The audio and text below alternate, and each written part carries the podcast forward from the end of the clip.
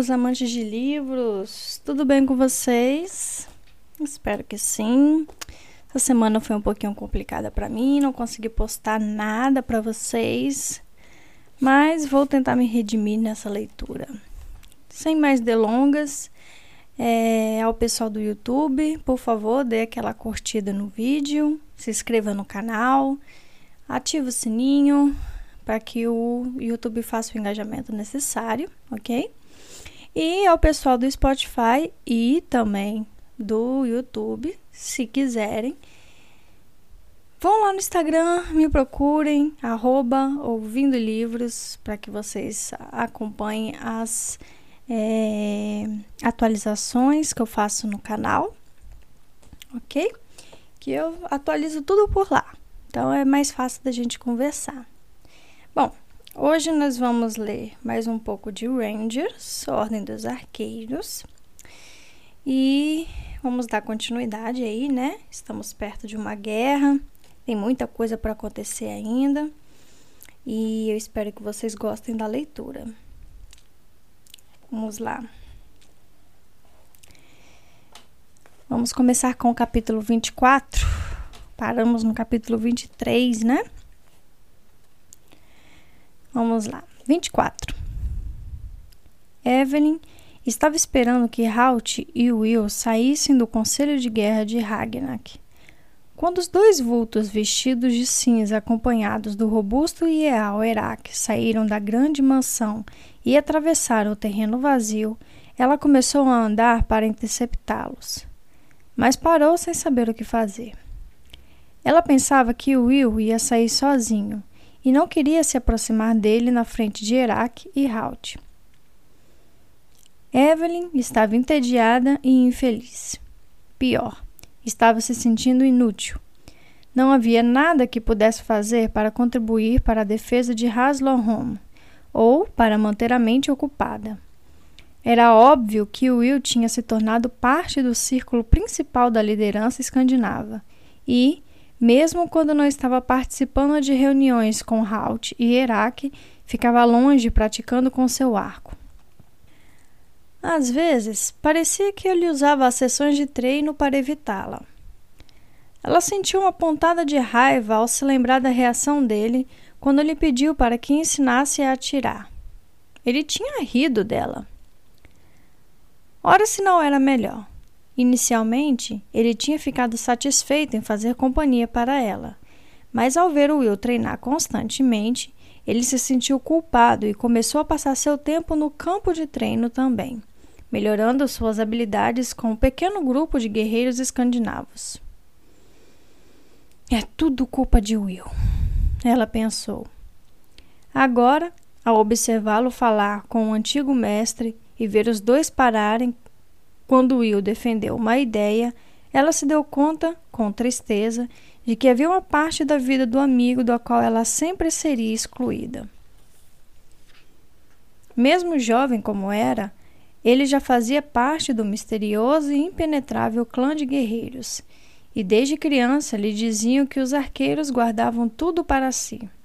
Até mesmo seu pai, o rei, Ficava frustrado de vez em quando pela natureza fechada do corpo dos arqueiros. Ao se conscientizar da realidade, ela se virou com pesar e deixou os dois arqueiros, mestre e aprendiz, discutirem com o ideal escandinavo. Lentamente chutou para frente uma pedra que estava no chão. Se ao menos tivesse alguma coisa que pudesse fazer, Indecisa e sem saber para onde ir em seguida, Evelyn ficou parada. Ela se virou de repente para ver se Will e Halt ainda estavam conversando onde os tinha visto pela última vez. Eles não estavam mais lá, mas seu movimento repentino a fez ter um contato visual inesperado com uma figura conhecida, porém indesejável. Sleigo, o capitão dos lábios finos e de olhar enganador que tinha visto pela primeira vez em Skorgil. A ilha pedregosa, varrida pelo vento, tinha acabado de sair de um dos edifícios menores que ficavam atrás do grande mansão de Ragnak. Naquele momento, ele estava parado olhando para ela. Havia algo em seu olhar que a deixou pouco à vontade. Alguma intenção, algum presságio de maldade em relação a ela. Então, quando percebeu que ela o tinha visto, ele se virou e caminhou rapidamente para o beco escuro entre os dois edifícios. Evelyn franziu o senho. Havia algo de suspeito nos modos do escandinavo. Parte porque ela queria saber mais e parte porque estava entediada, sem ter nada útil para fazer, ela se pôs a segui-lo. Tinha alguma coisa no modo como ele a olhou que lhe disse que seria melhor se o capitão não soubesse que ela a estava seguindo. Evelyn foi até a entrada do beco, espiou com cuidado na esquina e o viu virar à direita no fim do edifício. Ela andou paralelamente a ele, movendo-se com cuidado até o próximo beco. Parou e espiou novamente. Mais uma vez ela o viu de relance e adivinhou, pelo rumo que tomava, que ele estava se dirigindo para o cais, onde os navios estavam ancorados. Percebendo que seus movimentos também poderiam parecer muito suspeito, ela olhou rapidamente em volta para verificar se alguém a estava observando. Aparentemente, não. Mesmo assim, atravessou para o outro lado da rua antes de continuar a seguir o marinheiro.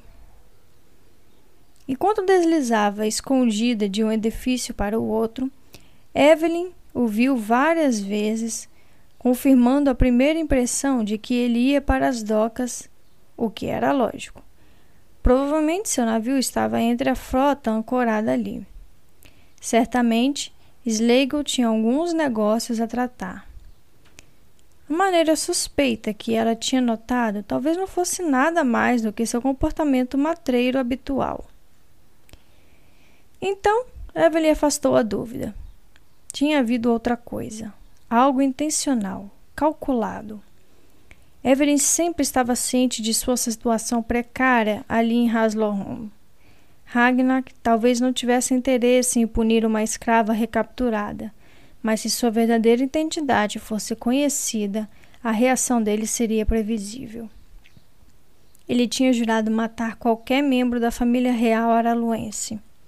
Agora, parecia importante que ela descobrisse o que se escondia atrás do olhar desleigo. Ela apressou o passo e correu por mais uma das vielas estreitas, saindo na ampla zona da rua portuária que o homem tinha tomado. Sleigo andava vinte metros à frente quando ela espiou com cuidado na esquina do edifício. Ele estava de costas e parecia não ter ideia de que estava sendo seguido.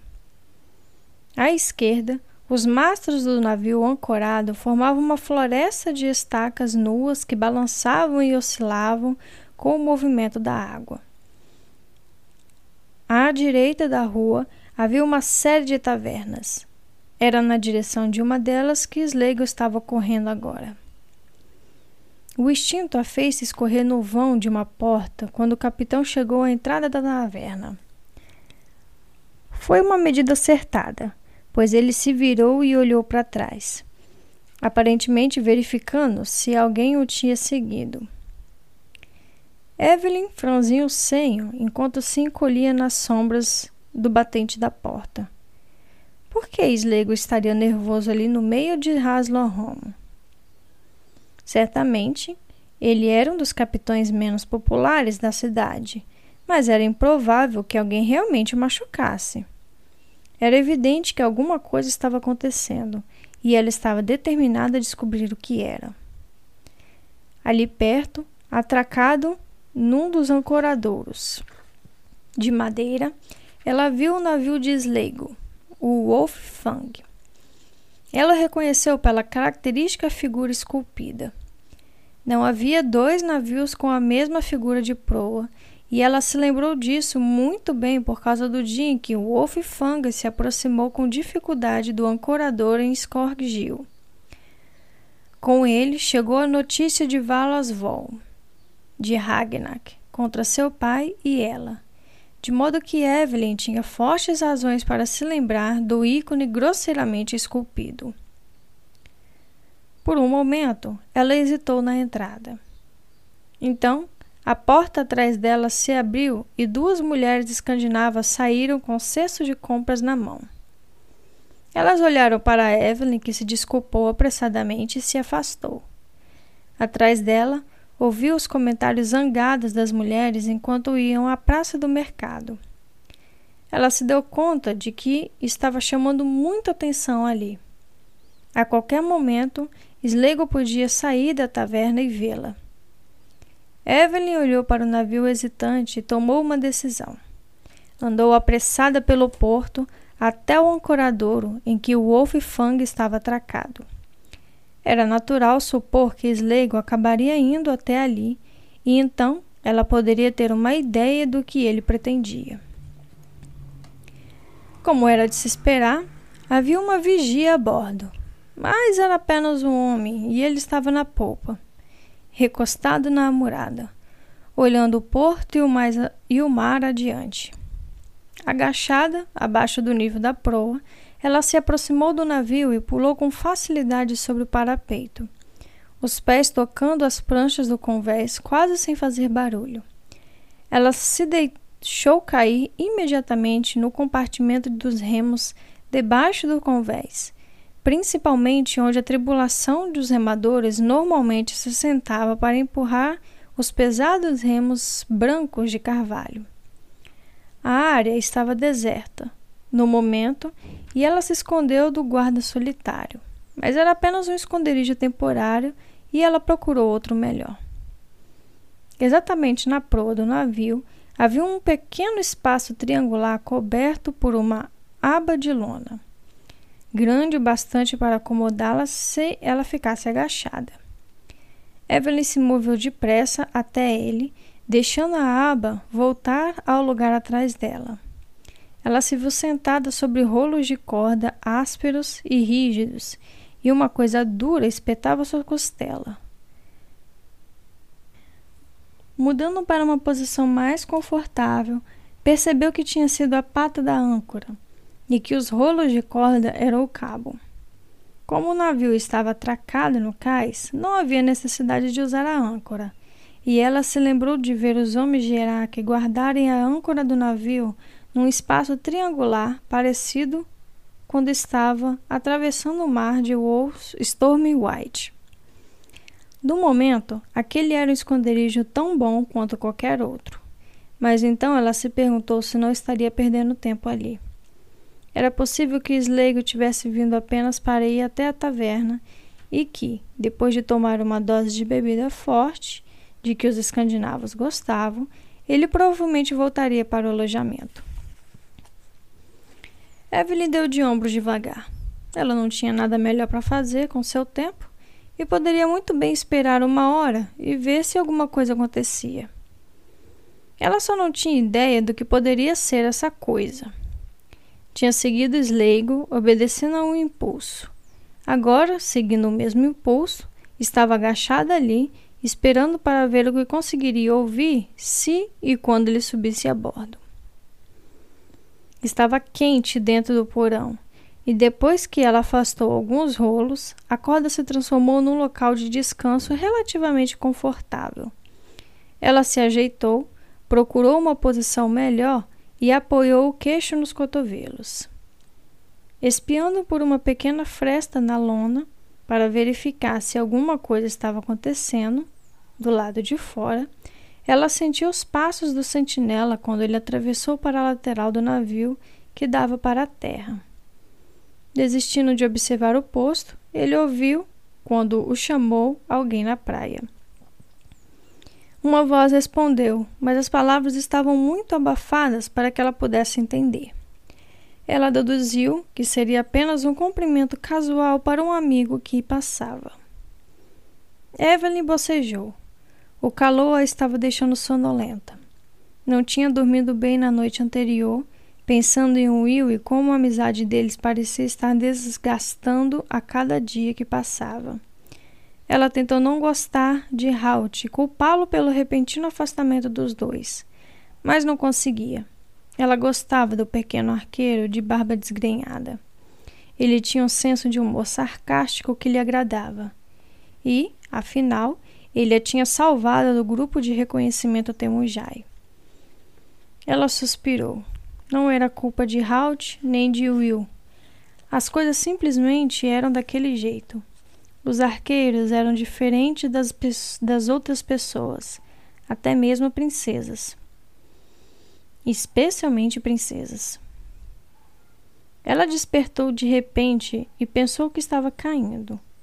Ela não tinha percebido que tinha adormecido deitada sobre os rolos de corda. Mas Evelyn sabia que o, que a tinha acordado. O convés debaixo dela tinha balançado de repente quando o Wolf Fang se moveu na direção do mar. Agora ela conseguia ouvir o rangido e o bater dos remos nas foguetas e se deu conta, com uma terrível sensação de pavor, de que estava presa a bordo. O Wolf Fang se dirigia para alto mar e ela não tinha como saber para onde estavam indo. Fim do capítulo 24.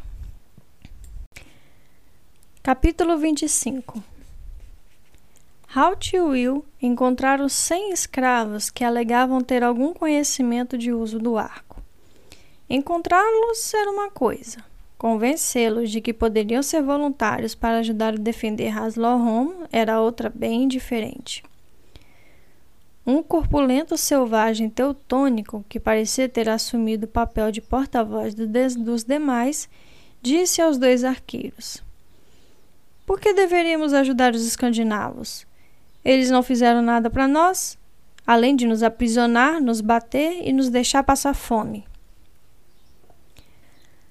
Halt olhou para a enorme cintura do homem com curiosidade.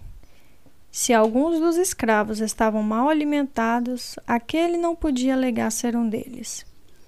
Mesmo assim, decidiu ignorar o assunto. Talvez você ache mais agradável ser escravo dos escandinavos do que cair na mão dos Temujai. Ele argumentou secamente. Outro homem do grupo se manifestou. Tratava-se de um galês do sul, e seu sotaque era estranho e tornava suas palavras quase incompreensíveis. Will finalmente conseguiu juntar os sons em ordem satisfatória para saber que o homem tinha o que o homem tinha perguntado. O que os temujais fazem com escravos? Eles não têm escravos. Halt contou, olhando o galês com frieza e fazendo com que o murmúrio de expectativa percorresse os homens ali reunidos. Sorrindo, o grande teutônico deu um passo à frente. Então por que esperam que a gente luta contra eles? Ele perguntou: Se eles derrotarem os escandinavos, vão nos libertar. Houve fortes murmúrios de concordância. Entre os outros, atrás dele. Halt levantou a mão e esperou com paciência. Por fim, o tumulto diminuiu e, curiosos, os escravos olhavam para ele, imaginando o que ele falaria para convencê-los e que ele acharia mais atraente para eles do que a perspectiva de liberdade. Eu disse, ele começou, falando claramente para que todos pudessem ouvir, que eles não têm escravos. Eu não disse que eles libertam os escravos. Ele parou e então acrescentou, dando de ombros levemente. Embora os religiosos entre vocês talvez considerem a morte como a liberdade máxima. Desta vez a comoção entre os escravos foi maior. Finalmente, o porta-voz autoeleito deu um passo à frente novamente. O que quer dizer, Aluense? Ele indagou com menos firmeza. Morte? O habitual, eu acho. Ascensão, repentina da vida, o fim de tudo, a partida para o lugar mais feliz, ou o esquecimento, dependendo das crenças de cada um. Novamente, um tumulto se fez ouvir na multidão. O teutônico analisou Halt com atenção, tentando ver alguma indicação de que o arqueiro estava blefando. Mas ele hesitou, sem saber se devia fazer a próxima pergunta ou se queria saber a resposta. Mas, instado pelos companheiros, ele continuou. Por que os Temujá iriam querer nos matar? Não fizemos nada para eles. O homem perguntou. A verdade é que vocês também não significam nada para eles, Halt disse a todos. Os Temujais se consideram uma raça superior. Eles vão matar vocês logo porque não podem fazer nada por eles. E, se forem deixados para trás, podem representar uma ameaça. Um silêncio nervoso se instalou entre a multidão. Halt deixou que eles digerissem o que tinha dito e continuou a falar. Acreditem em mim, eu sei como eles são. Ele olhou nos rostos no meio da multidão. Estou vendo alguns araluenses entre vocês. Eu dou minha palavra de arqueiro para vocês que estou falando a verdade e não blefando. Sua melhor chance de sobrevivência é lutar com os escandinavos contra esses temujai. Vou deixar vocês por meia hora para pensar no que eu disse. Talvez os araluenses queiram contar aos outros o que significa a palavra de um arqueiro. Ele acrescentou. Então fez sinal para que Will o seguisse. Virou e se afastou para onde não pudessem ser ouvidos. Vamos ter que fazer uma oferta melhor para eles. Halt disse quando os outros não podiam ouvi-lo. Recrutar relutantes vão ser quase inútil para nós. Para dar o melhor de si, o homem precisa lutar por algo que vale a pena. E é disso que vamos precisar dessa turma. Seus melhores esforços. Então, o que você vai fazer? Will perguntou, querendo saber e quase correndo para acompanhar os passos rápidos de seu professor. Vamos ver Ragnak. Halt lhe disse. Ele vai ter que prometer libertar todos os escravos que lutarem por Haslohon. Will sacudiu a cabeça em dúvida. Ele não vai gostar disso, o garoto retrucou. Halt se virou e olhou para ele com um leve sorriso curvando a sua boca. Ele vai detestar.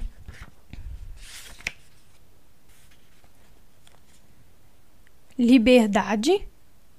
Ragnar explodiu. Dar a eles liberdade? Sem escravos? Talvez uns trezentos. Halt replicou com desdém. Muitos deles devem ter mulheres e filhos que vão querer levar com eles. Você tá louco? O urbejal vociferou, caindo na gargalhada. Se eu libertar 300 escravos, não vai sobrar praticamente nenhum. O que vamos fazer então? Bom, se não fizer isso, talvez acabe sem seu país. Halt replicou sem se incomodar com o sarcasmo do líder escandinavo. Quanto ao que fazer em seguida, talvez possa tentar pagar eles, transformar essa gente em empregados em vez de escravos. Pagar? Para fazer o trabalho que estão fazendo agora? Ragnak replicou indignado. Por que não? Os deuses sabem que você tem condições para isso. E você vai acabar descobrindo que eles vão trabalhar melhor se ganharem mais do que uma surra no fim do dia. Para o diabo com eles! Ragnar exclamou. E para o inferno com você, arqueiro. Concordei em ouvir você, mas isso é ridículo. Você vai me transformar num mendigo se eu fizer o que quer. Primeiro, quer que eu abandone Haslohom para essa turma de cavaleiros. Agora, quer que eu mande todos os meus escravos de volta para onde vieram. Vá para o inferno! Ele olhou para o arqueiro por alguns segundos e então, com um aceno desdenhoso, virou-se, recusando-se a continuar a olhar para Halt. O arqueiro esperou alguns instantes e depois falou com Eraque, que estava parado junto do Oberial com uma expressão inquieta. Estou lhe dizendo que precisamos desses homens. Halt insistiu. Mesmo com eles, ainda podemos perder. Mas, se eles lutarem conosco de boa vontade, teremos uma chance. Ele mostrou o orbeal com o movimento súbito do polegar. Diga ele. Halt disse finalmente, então girou nos calcanhares e saiu da sala do conselho, seguindo por Will, que teve que correr para alcançá-lo. Quando saíram da sala, Halt disse, quase para si mesmo, mas alto bastante para Will ouvir. Eu me pergunto se ocorre a eles que, se os escravos concordarem em lutar com eles contra a vontade, e se, por alguma sorte louca, nós ganharmos, nada vai impedir eles de se virarem contra os escandinavos. Esse pensamento tinha ocorrido a Will, e ele concordou. É por isso, Halt continuou, que temos que dar a eles alguma coisa pela qual valha a pena lutar. Eles esperaram no campo de treinamento por mais de uma hora. Os escravos tinham tomado uma decisão e concordaram em lutar contra os Temujai. Entretanto, alguns olhares astutos no grupo disseram a Halt e Will que, assim que a batalha terminasse, os homens recém-armados não voltariam docemente para a escravidão. Houve um alvoroço de expectativa quando Herak chegou. Ele foi até Halt e Will, que estavam um pouco afastados dos arqueiros. Ragnar concordou. Ele disse baixinho: Se lutarem, ele vai libertar todos. Halt assentiu agradecido. Ele sabia de onde tinha vindo o verdadeiro empurrão para que Ragnar tomasse essa decisão. Obrigado, ele disse simplesmente para Herak. O escandinavo deu de ombros e Halt se virou para Will. Eles vão ser seus homens e precisam se acostumar a obedecer às suas ordens. Você conta para eles. Will hesitou surpreso. Ele tinha imaginado que Halt conversaria com os escravos. Então, diante do aceno encorajador do mestre, ele deu um passo à frente e falou em voz alta. Homens, ele chamou, e os murmúrios da conversa em voz baixa do grupo parou de imediato. Ele esperou um ou dois segundos para se certificar de que, de que tinha atenção deles e então continuou. Ragnar decidiu que se vocês lutarem pela Escandinávia, ele vai libertar vocês. Seguiu-se um momento de silêncio atordoado. Alguns deles eram escravos há dez ou mais anos. Agora, ali estava aquele jovem franzino lhe dizendo que o fim do seu sofrimento estava perto. Então, um estrondoso rugido de triunfo e júbilo tomou conta deles. Primeiro, sem palavras, incipiente, mas que rapidamente se transformou em um coro ritmado de uma palavra vinda de cem gargantas. Liberdade! Liberdade! Liberdade! Will deixou que comemorassem um pouco mais. Então subiu num toco de árvore, onde podia ser visto por todos, e agitou os braços pedindo silêncio. Aos poucos, a cantoria desapareceu e eles, ansiosos para ouvir o resto da notícia, se amontoaram ao redor do garoto. Isso tudo é muito bonito, ele disse quando o grupo se aquietou. Mas primeiro há o pequeno problema de derrotar os Temujai. Vamos trabalhar. Halt e Herak observaram Will supervisionar a, sub a distribuição de flechas para os homens. Inconscientemente, Ambos aprovaram o comportamento do garoto. Então Iraque se virou para o arqueiro. Quase esqueci. Ragnar tinha outro recado para você. Ele disse que, se perdemos essa batalha e ele também ficar sem os escravos, ele vai matar você por isso. Ele avisou alegremente.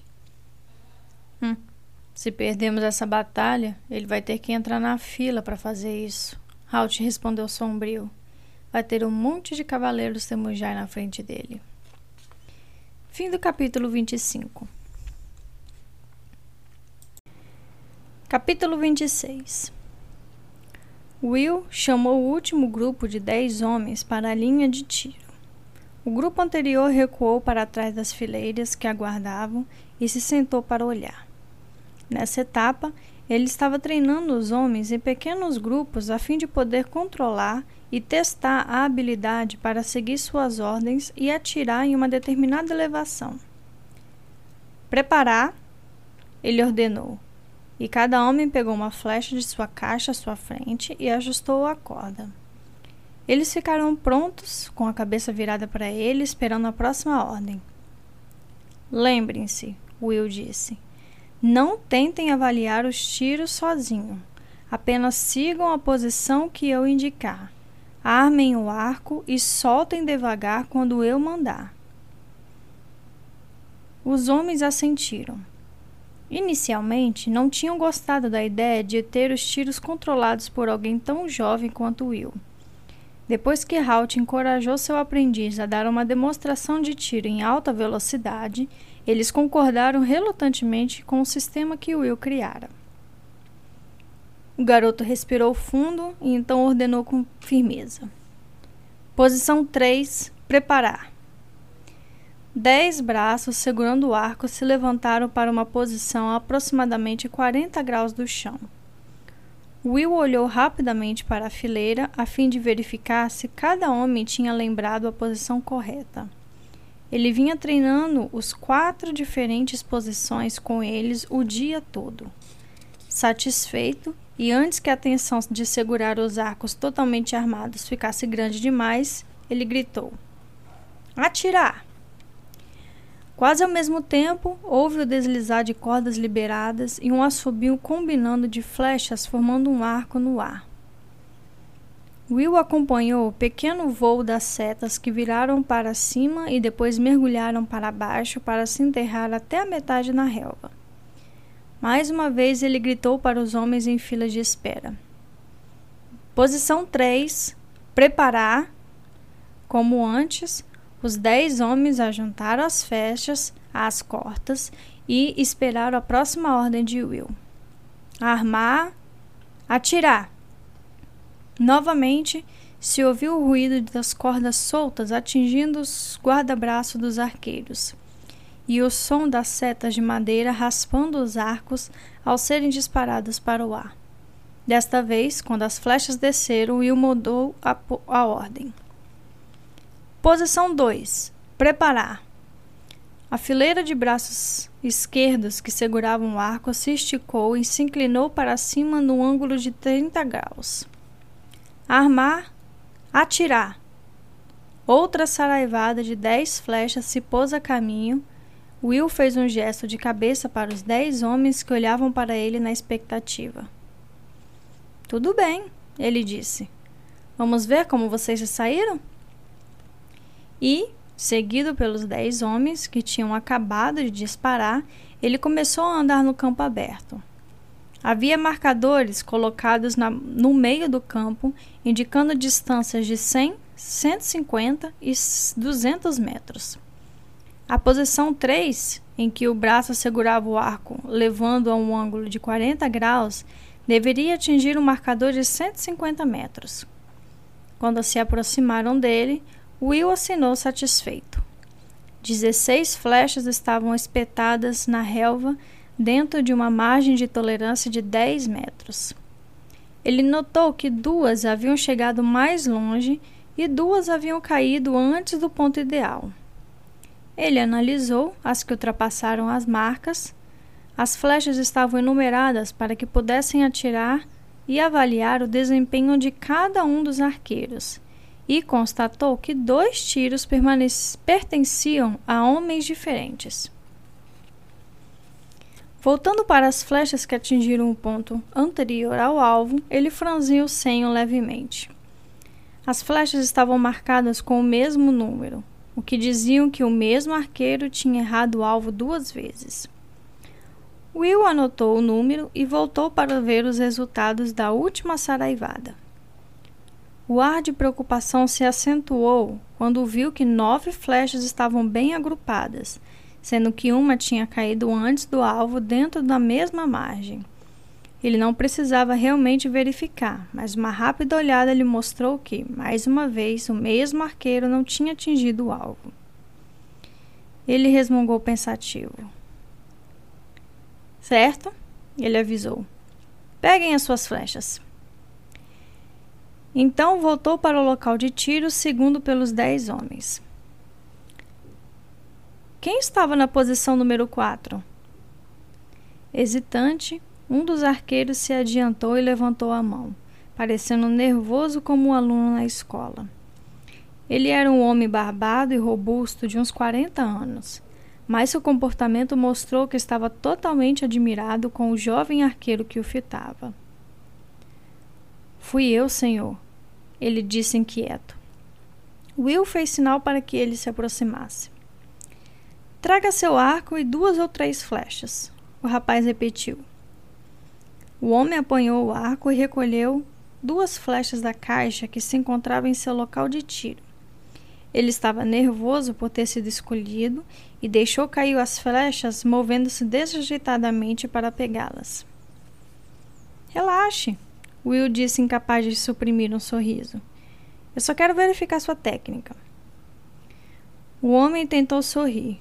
Ele percebeu que era dele as flechas que não tinham atingido o alvo e supôs que seria punido. Era essa a vida de um escravo em Haslohom.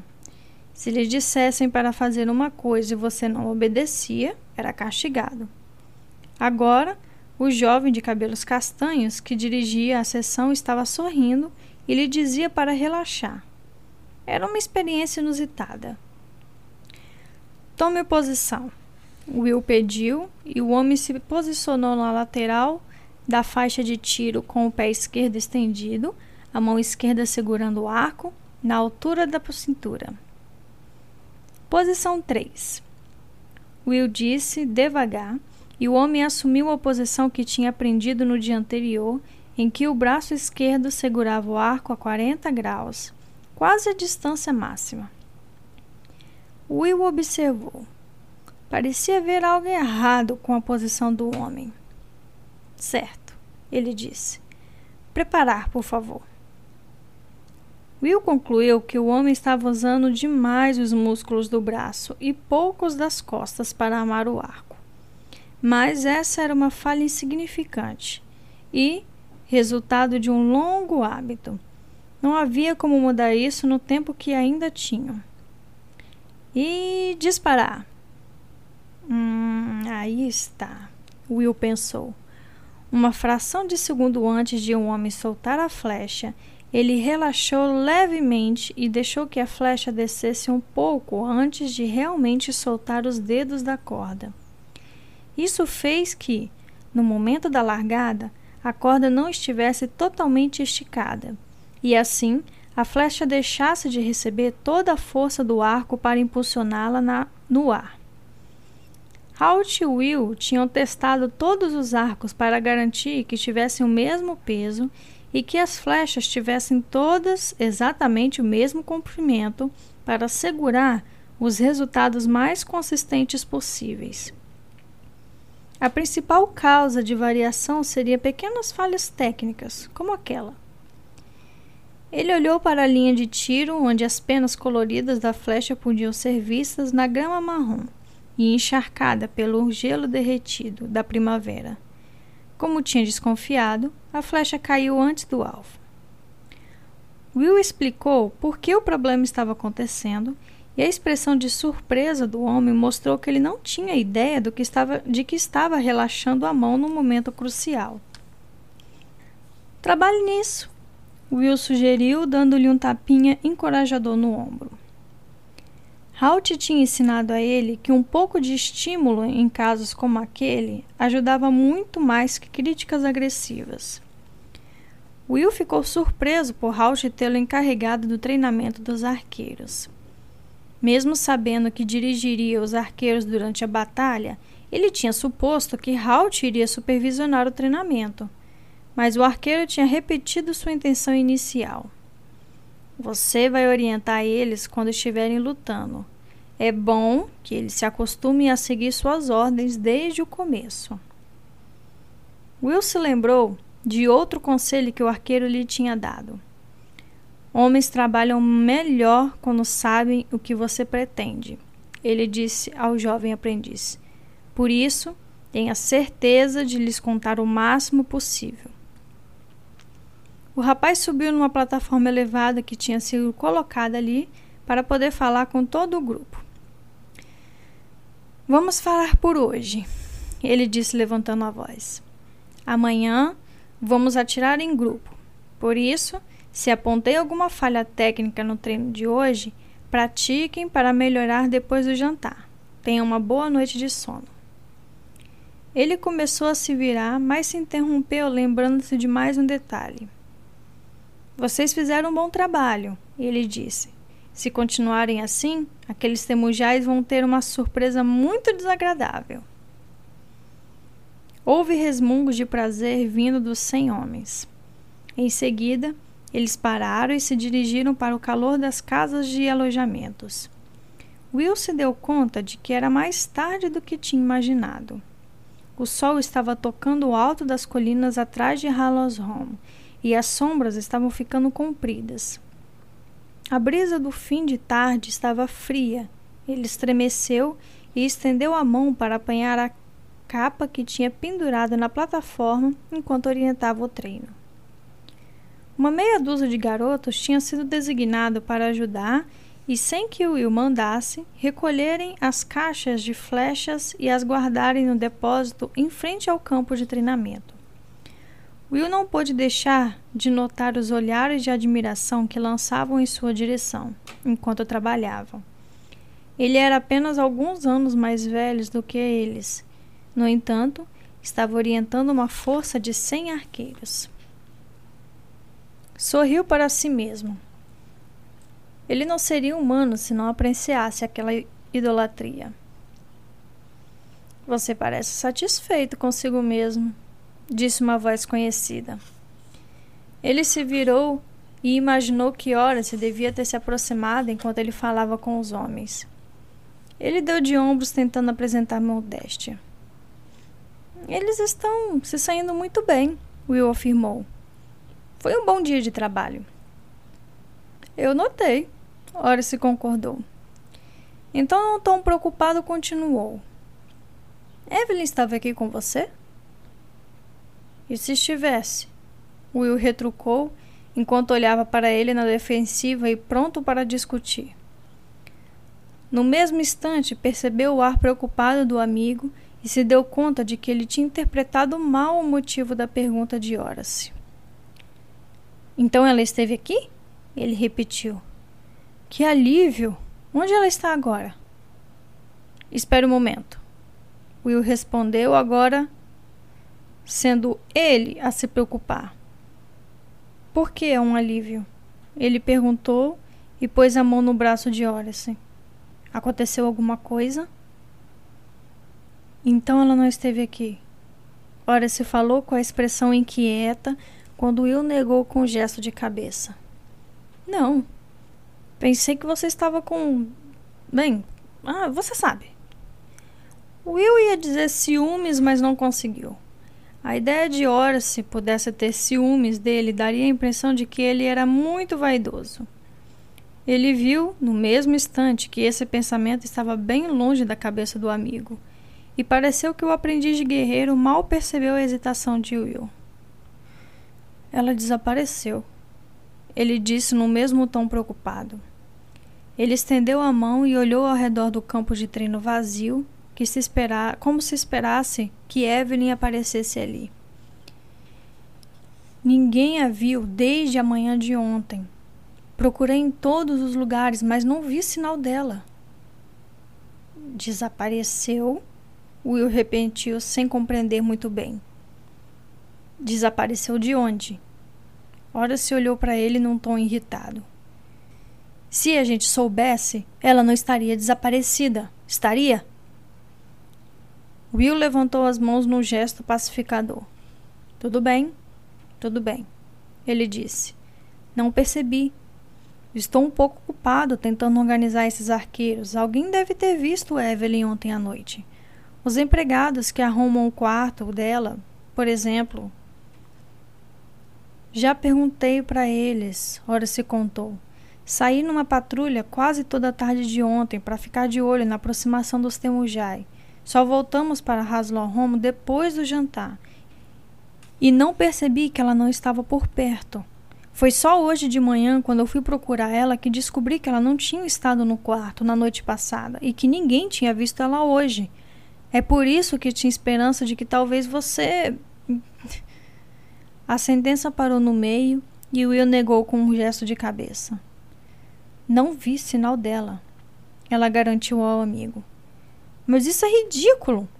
Ele exclamou depois de um curto silêncio. Haslon Rumo não é um lugar tão grande para que alguém possa desaparecer. E não tem outro lugar para onde ela possa ter ido. Vamos encarar os fatos. Ela não pode simplesmente ter desaparecido. Pode? É isso que fico dizendo para mim mesmo, ora se disse devagar mexendo os ombros mas de algum jeito parece que foi o que aconteceu. Fim do capítulo 26.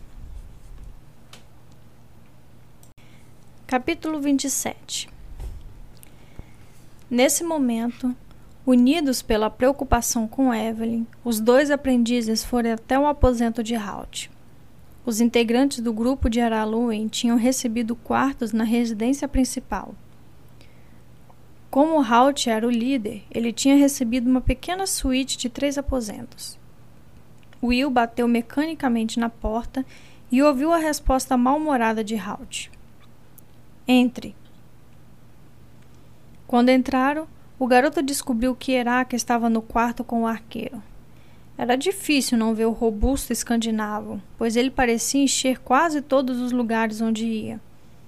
Ele estava espalhado numa das confortáveis poltronas de madeira esculpida que decoravam o quarto, certamente roubado numa das pilhagens ao longo da costa. Halt estava de pé perto da janela que emoldurava a luz do fim da tarde.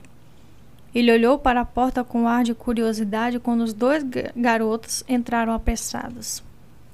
Halt! Will começou agitado. Ora se disse que Evelyn desapareceu ela está de volta a Haslohom sã e salva. Uma voz conhecida terminou a frase dele. Os dois meninos se viraram para quem tinha falado. Parada, um pouco atrás nas sombras do quarto, ela não estava visível quando entravam. Evelyn! Ora se exclamou. Você está bem? A garota sorriu. Agora que os olhos de Will tinham se acostumado à parte mais escura do aposento, conseguiu ver que as roupas e o rosto dela estavam manchados de graxa e sujeira.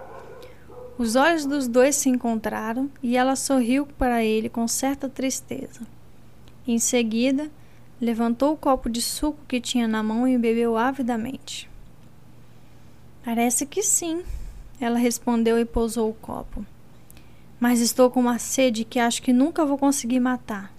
Tudo que consegui beber nas últimas 18 horas foram um pouco de água de chuva que passou pela cobertura da lona sobre. Ela hesitou e olhou para Iraque para lhe ensinar a palavra que procurava. Porão do Vante. Ele auxiliou. Isso. O porão do Vante do navio de Sleigo. Evelyn contou. Will e Ora se trocaram olhares espantados. Que diabos você estava fazendo lá? Will perguntou e Halt respondeu por ela. Diabo é um nome apropriado, ele disse. Parece que nosso amigo Sleigo passou para o lado dos Temujai e está planejando trair Haslohon. O quê? Will perguntou quase gritando de surpresa. Ele olhou para Evelyn. Como você sabe disso? Eu ouvi o que ele disse enquanto discutia com o líder Temujai. Eles estavam a menos de dois metros de mim. ela contou sacudindo os ombros estreitos. Parece que Halt ajuntou a título de explicação. O seu velho amigo Sleigo navegou costa abaixo ontem para se encontrar com um temujai chamado Raskan. E, como nosso traidor obviamente não confia muito em seus novos aliados, ele insistiu em que todas as negociações fossem feitas a bordo do seu navio, só para manter os companheiros de Raskan à distância. Foi assim que eu ouvi a conversa. Evelyn terminou. Mas agora, ora se estava coçando a cabeça confuso. Mas o que você estava fazendo no navio? Ele quis saber. Eu já disse, Evelyn replicou. Estava ouvindo Slegel e o Temujai. Sim, sim, você contou. Ora se falou com um gesto impaciente. Mas por que você estava lá para começar?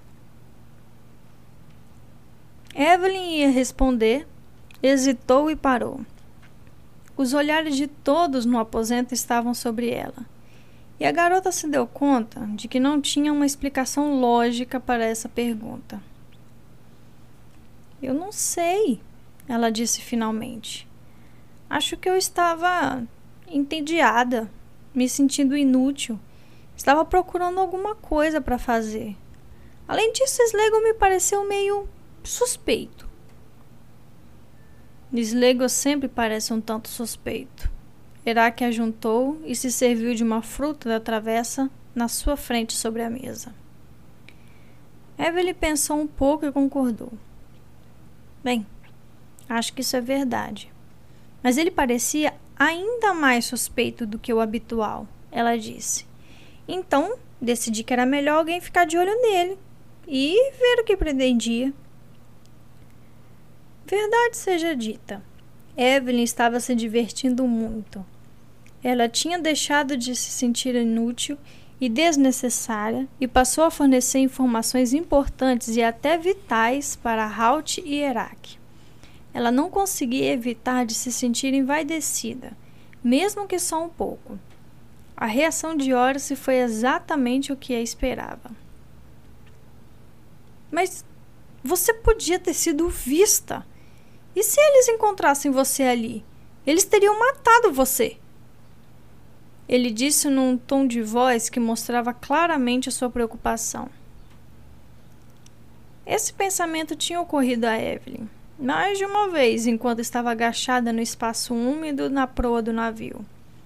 Quando ela se deu conta da verdadeira situação em que tinha se metido, sua pele ficou arrepiada de medo de ser descoberta a cada segundo. Mas agora ela fingia encarar todo o episódio com indiferença. Acho que sim. Mas vamos encarar os fatos. Alguém tinha que fazer isso. Ela ficou encantada em perceber que Horace estava olhando para ela de um jeito parecido com admiração. Ela olhou rapidamente para Will, esperando ver o mesmo olhar de respeito, mas as palavras dele derrubaram suas esperanças. Está tudo muito bem, ele disse como se não se importasse. O importante é saber que Sleigo está planejando nos trair. Como ele pretende conseguir isso? Isso é o que importa, é claro. Halt concordou. Ele mostrou um mapa da costa escandinava que ele e Herak tinham estendido na mesa entre eles. Parece que nosso amigo Slegel planeja ir discretamente para o alto mar depois de amanhã e navegar para o mesmo ponto de encontro costa abaixo. Só que desta vez vai ter 150 guerreiros Temujai à espera. Ele vai colocar todos a bordo e trazer para Haslohon. Ele nunca vai conseguir colocar 150 homens no navio. Will interrompeu. Aparentemente, ele tem mais dois navios esperando atrás dessa ilha, a meio caminho do ponto de encontro, Halt informou. Eles partiram há uma semana. Herak ajuntou. Supostamente iam fazer alguma pilhagem atrás das ilhas Temujai. Parece que os comandantes se aliaram a ele e estão esperando no lugar marcado. Ele bateu no mapa com a adaga que usou para descascar as frutas. Alguns pingos de suco de maçã caíram no papel. Halt levantou uma sobrancelha para ele e a secou, enquanto Ial continuava. Com três navios, ele pode levar 150 homens com facilidade. E daí? Ora se perguntou. Evelyn, sentindo que a atenção tinha se desviado dela e que Will tinha ignorado o perigo que tinha corrido, voltou à conversa. Eles vão poder atacar nossas forças pela retaguarda, ela explicou. Pense nisso: 150 homens, mais o elemento surpresa, aparecendo de repente atrás das nossas linhas. Hum, isso poderia ser realmente muito ruim. Ora se concordou pensativo. Então, o que vamos fazer? Já demos o primeiro passo. Herak lhe disse. Mandei Svengal com dois de meus navios para a ilha Folkork, aqui. Ele disse mostrando o local, novamente com a faca suja de suco, e novamente Halt o olhou aborrecido para garantir que os outros dois navios de Slegos não cheguem ao local de encontro. Dois contra dois? Will indagou. Isso é suficiente? Fique feliz por Svenga não estar aqui para ouvir você falar isso, rapaz. Ele respondeu inclinando a cabeça e sorrindo para ele. Ele acha que só a tripulação dele é mais do que suficiente para os dois navios, cheios de seguidores de Sleigo. Na verdade, os navios de Sleigon vão estar apenas com a tripulação de remadores. Eles vão precisar de todo o espaço que tem para encher com aqueles temujai. Mas o que vamos fazer com Sleigo? Will perguntou, e desta vez foi Halt quem respondeu. Esse é o problema. Se desconfiar que sabemos do que ele pretende, simplesmente vai abandonar o plano não vamos poder provar nada. Vai ser a palavra dele contra a de uma ex-escrava, ainda por cima, uma escrava fugitiva. Ele sorriu para Evelyn para mostrar que não queria ofendê-la, mas estava apenas mostrando os fatos. Ela sentiu mostrando que entendia. Mas, se venham encontrar os outros dois navios nessa ilha, vai ser prova suficiente, não é? Ora se indagou e Halt fez um gesto de cabeça. Prova de quê? As tripulações não vão admitir que estavam indo pegar os Temujai. Ele afirmou. Então o que podemos fazer? Will perguntou. Nesse momento, ouviu-se uma batida forte na porta. Todos se entreolharam surpresos.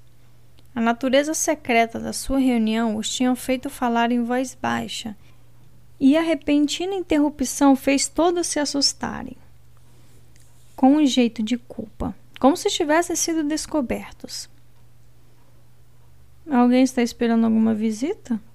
Halt perguntou, e quando os outros negaram, ele pediu que a pessoa entrasse. A porta se abriu para que Rodak, um dos jovens assistentes de Herak passasse. Ele olhou ao redor do quarto, observando todos os presentes e se mostrou pouco à vontade quando viu Evelyn. Achei que ia encontrar você aqui, ele disse a Herak. Ragnar está convocando uma reunião especial do conselho na grande mansão. Ele quer você lá, Iel. Ele apontou para Evelyn. E é melhor levar a garota com você. Evelyn, por que ela precisa ir? Halt perguntou. Ele viu a garota se encolher para longe do jovem escandinavo. Talvez ela tivesse algum pressentimento do que ia acontecer. A reunião do conselho é sobre ela, Rodak disse sem jeito. Slegel invocou Vaslovon, de Ragnak. Ele diz que a garota é, na verdade, a princesa Cassandra, filha do rei Duncan. Fim do capítulo 27.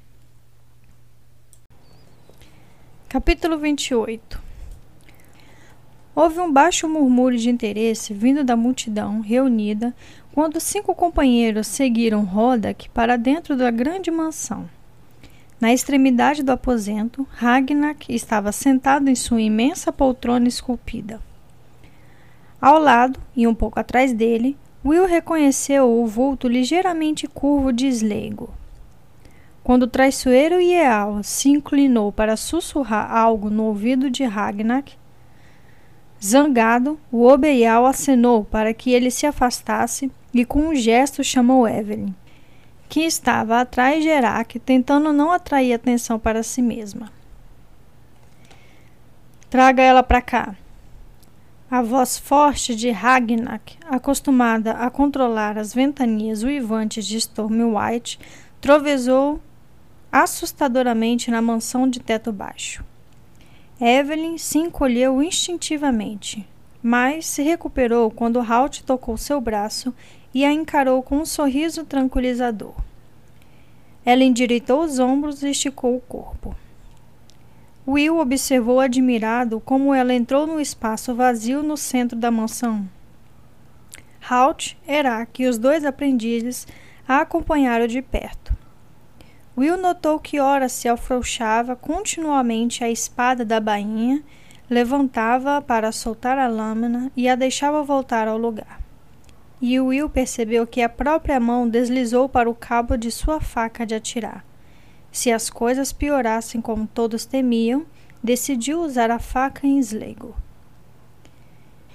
Em outra ocasião, em Scorgio, Will tinha demonstrado suas habilidades com a faca para Hierarch e a tripulação de Sleigo, atirando a arma através do aposento e atingindo um pequeno barril de madeira junto da mão de Sleigo. Desta vez, não haveria barril. Os presentes na sala observaram em profundo silêncio quando Evelyn parou diante do estrado elevado de Ragnak. Ela encontrou o olhar do Orbeial com uma expressão calma e composta. Novamente, Will se viu quase fascinado pela coragem e serenidade dela. Slegon fez sinal para um par de assistentes que se encontravam em uma porta lateral. Tragam a escrava, ele ordenou. A sua voz era macia e calma, totalmente diferente do grito forte de Ragnak. Ele parece muito satisfeito com o rumo atual dos acontecimentos, Will pensou. Os dois homens, remadores da tripulação de Sleigo, abriram a porta e arrastaram uma criatura que protestava e choramingava. Era uma mulher de meia idade, com cabelos grisalhos e o rosto enrugado antes do tempo por causa do esforço do trabalho interminável, da má alimentação e da ameaça de castigos constantes que faziam parte da vida de um escravo em Haslohom. Os marinheiros a arrastaram para a frente e a jogaram no chão diante de Evelyn. Infeliz e de olhos baixos, ela ficou ali agachada. Agora, olhe para cima, escrava. Slegel ordenou no mesmo tom calmo. Os soluços continuaram e ela balançou a cabeça sem deixar de olhar para o chão. Slagle se moveu rapidamente, desceu da plataforma e empunhou a faca de caça no movimento suave. Ele segurou a lâmina afiada debaixo do queixo da mulher, apertando a carne do pescoço, mas sem força suficiente para furar a pele. Eu disse: olhe para cima.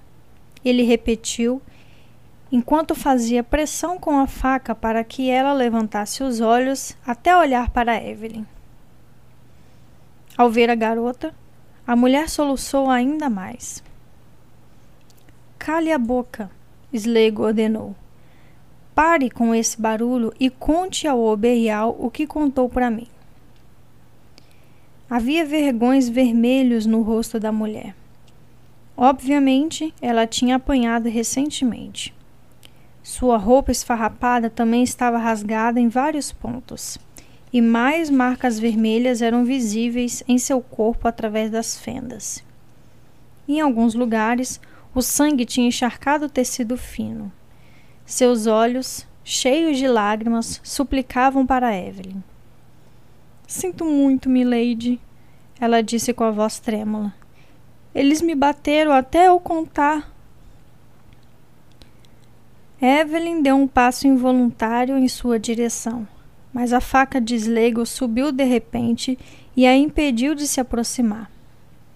Ao lado, Will escutou Horace respirar fundo e viu a mão do amigo cair sobre o cabo da espada mais uma vez. Ele colocou a mão sobre a de Horace para que não tirasse a espada. Surpreso, o robusto aprendiz olhou para ele. Will fez que não com a cabeça.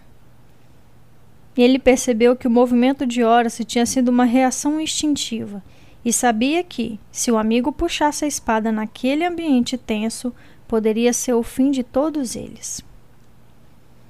Ainda não, ele sussurrou.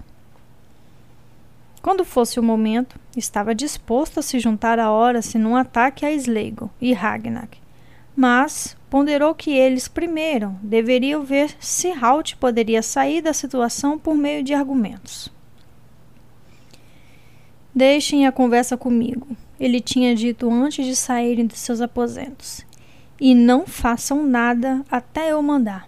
Entenderam? Os dois garotos concordaram. É claro que isso muda totalmente a acusação contra Sleigo, o Akira acrescentou. Mas você ainda vai contar para Ragnar? Will disparou. Halt mostrou uma expressão cheia de dúvida. O problema é que ele chegou primeiro.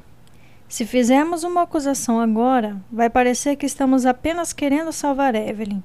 Provavelmente Ragnar vai ignorar completamente o que dissermos. Mas você não pode deixar que ele se saia bem dessa. Will começou, mas Halt levantou a mão para que ficasse quieto. Não vou deixar que ele se saia bem de nada, o arqueiro garantiu. Nós temos que escolher o momento certo para falar no assunto. Isso é tudo. Naquele momento, Slegos se virou para a mulher no chão.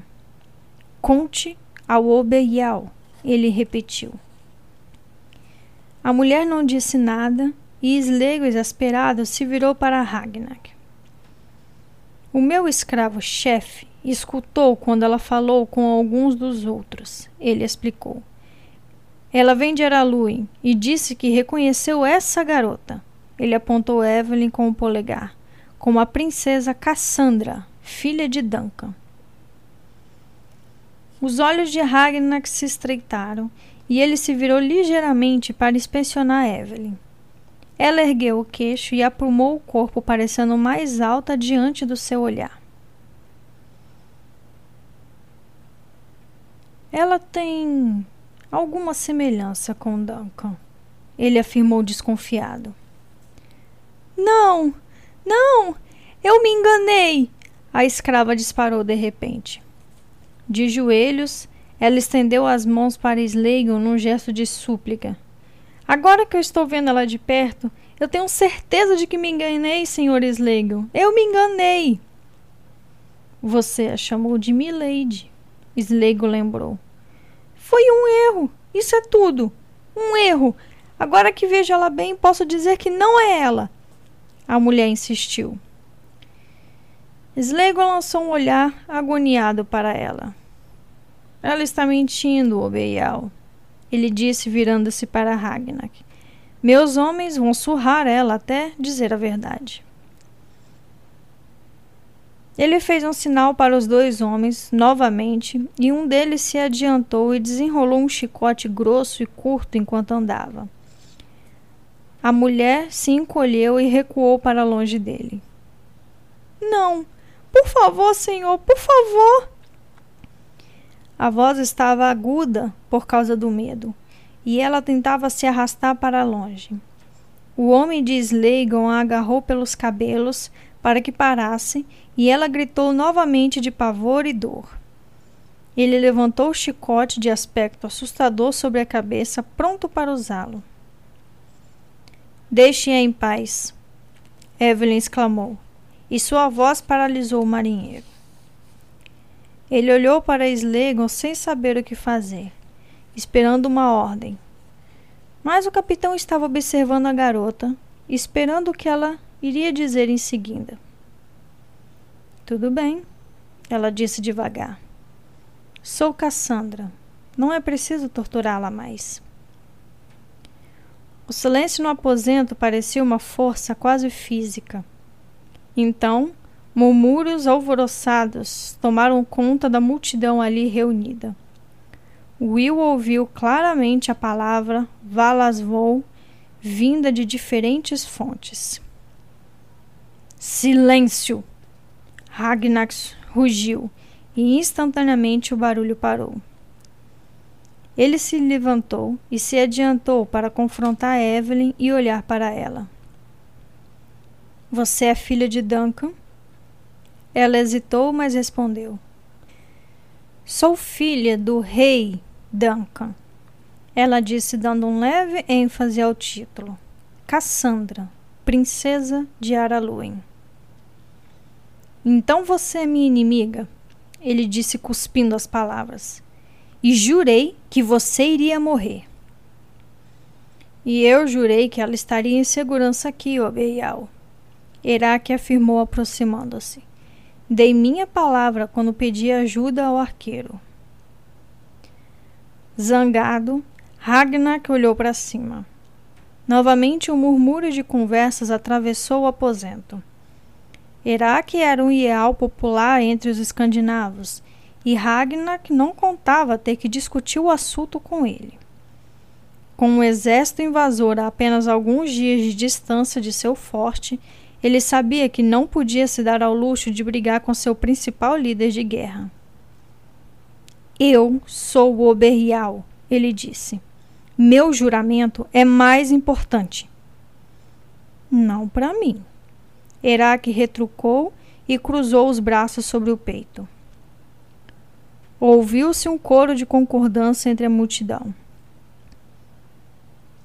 Herak não pode desafiar o senhor dessa forma. O senhor é o Oberial, Slegon exclamou de repente. Prenda ele! Ele está desafiando o seu juramento para os Valas. Hum, cala a boca, Sleigo. Iraque ordenou numa voz calma e ameaçadora. Não pedi que fizesse esse juramento de morte em Ragnak. Ele continuou a dizer para seu chefe. Mas se quiser cumprir ele, receio que tenha que passar por cima de mim. Naquele momento, Ragnak desceu do estrado e se aproximou de onde Herak estava. Eles tinham a mesma altura e eram igualmente fortes. Ele encarou o velho companheiro com a raiva queimando no olhar. Herak, você sabia? Você sabia quem ela era quando a trouxe para cá? Herak negou com a cabeça. Claro que sabia! Slego gritou aborrecido, mas parou repentinamente quando a ponta da adaga de Herak surgiu debaixo do seu nariz. Vou deixar isso acontecer uma vez só, Herak afirmou. Diga isso de novo e será um homem morto. Sem palavras, Slego se afastou do homem maior, mantendo uma distância segura entre ele e a ponta da faca. Iraque guardou a adaga e se voltou para Ragnak. Eu não sabia, afirmou. Se soubesse, nunca teria trazido, por causa do juramento. Mas continua o fato de que garantir a segurança dela e minha palavra é muito importante para mim, assim como a sua é para você. Mas que droga, Iraque! Ragnak berrou. Os Temujai estão a apenas três ou quatro dias de marcha daqui. Não podemos nos dar ao luxo de brigar agora. Seria uma pena se você tivesse que enfrentar os Temujai com pelo menos um e possivelmente dois dos seus melhores líderes mortos. Halt ajuntou com jeito. O Orbeial se virou para ele furioso. Cale a boca, arqueiro. Estou quase acreditando que tudo isso é culpa sua. Lidar com gente como você nunca trouxe nenhum bem. Imperturbado pela fúria do escandinavo, Halt deu de ombros. Seja como for, ele começou. O que me ocorreu é que pode haver uma solução para o seu problema, pelo menos por enquanto. Os murmúrios no aposento silenciaram de imediato quando Ragnar olhou ao redor zangado. Esperando algum truque ou algum tipo de subterfúgio, ele observou Halt com olhos semicerrados. Do que você está falando? Sou eu quem está comprometido com o juramento. Ele replicou. E Halt concordou com um aceno. Eu entendo isso. Mas há um limite de tempo envolvido? Ele indagou. Limite de tempo? O que você quer dizer? Ragnar tornou parecendo confuso e desconfiado. Se aceitarmos que você planeja fazer o melhor que puder para matar Evelyn, sabendo que Herak vai tentar impedi-lo, e isso sem mencionar o fato de que, se ele não o fizer, eu certamente o farei, você jurou que ia fazê-lo numa determinada época? Halt continuou. A expressão confusa no rosto de Ragnar ficou mais intensa. Não, não defini um tempo. Apenas fiz o juramento. Ele disse finalmente. E Halt acenou várias vezes com a cabeça. Bom, então, pelo que eu sei desses Valas, eles não se importam se você tentar cumprir o juramento hoje ou preferir esperar até, por exemplo, depois que mandarmos os Temujai para longe daqui. O Oberreal estava começando a compreender. É verdade, ele disse devagar. Enquanto a intenção existir, os Valas vão ficar satisfeitos. Não! Gritou uma voz aguda na sala.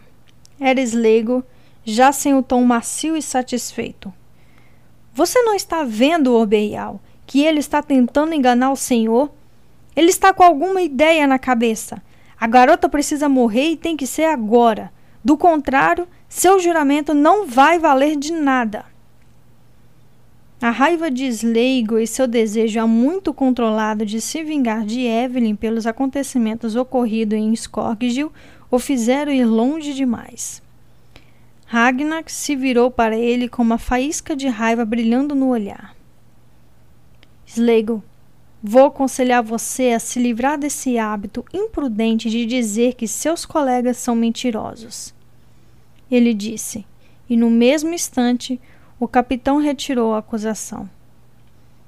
Claro, Obeial, eu não quis dizer. Ragnar que o interrompeu antes que pudesse continuar. Minha principal preocupação é com a segurança da Escandinávia.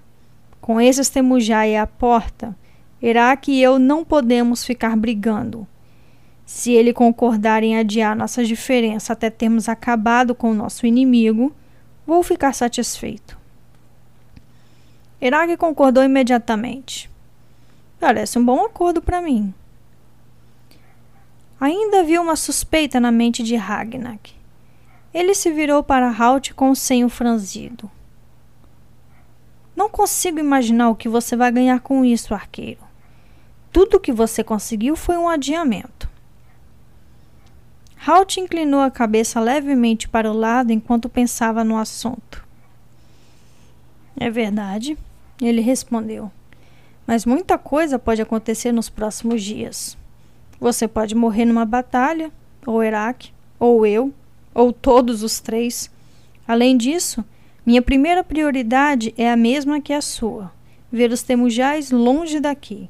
Afinal, se eles vencerem aqui, não vai demorar para que invadam Araluen também. Fiz um juramento para evitar que isso aconteça. Ele sorriu sombriamente.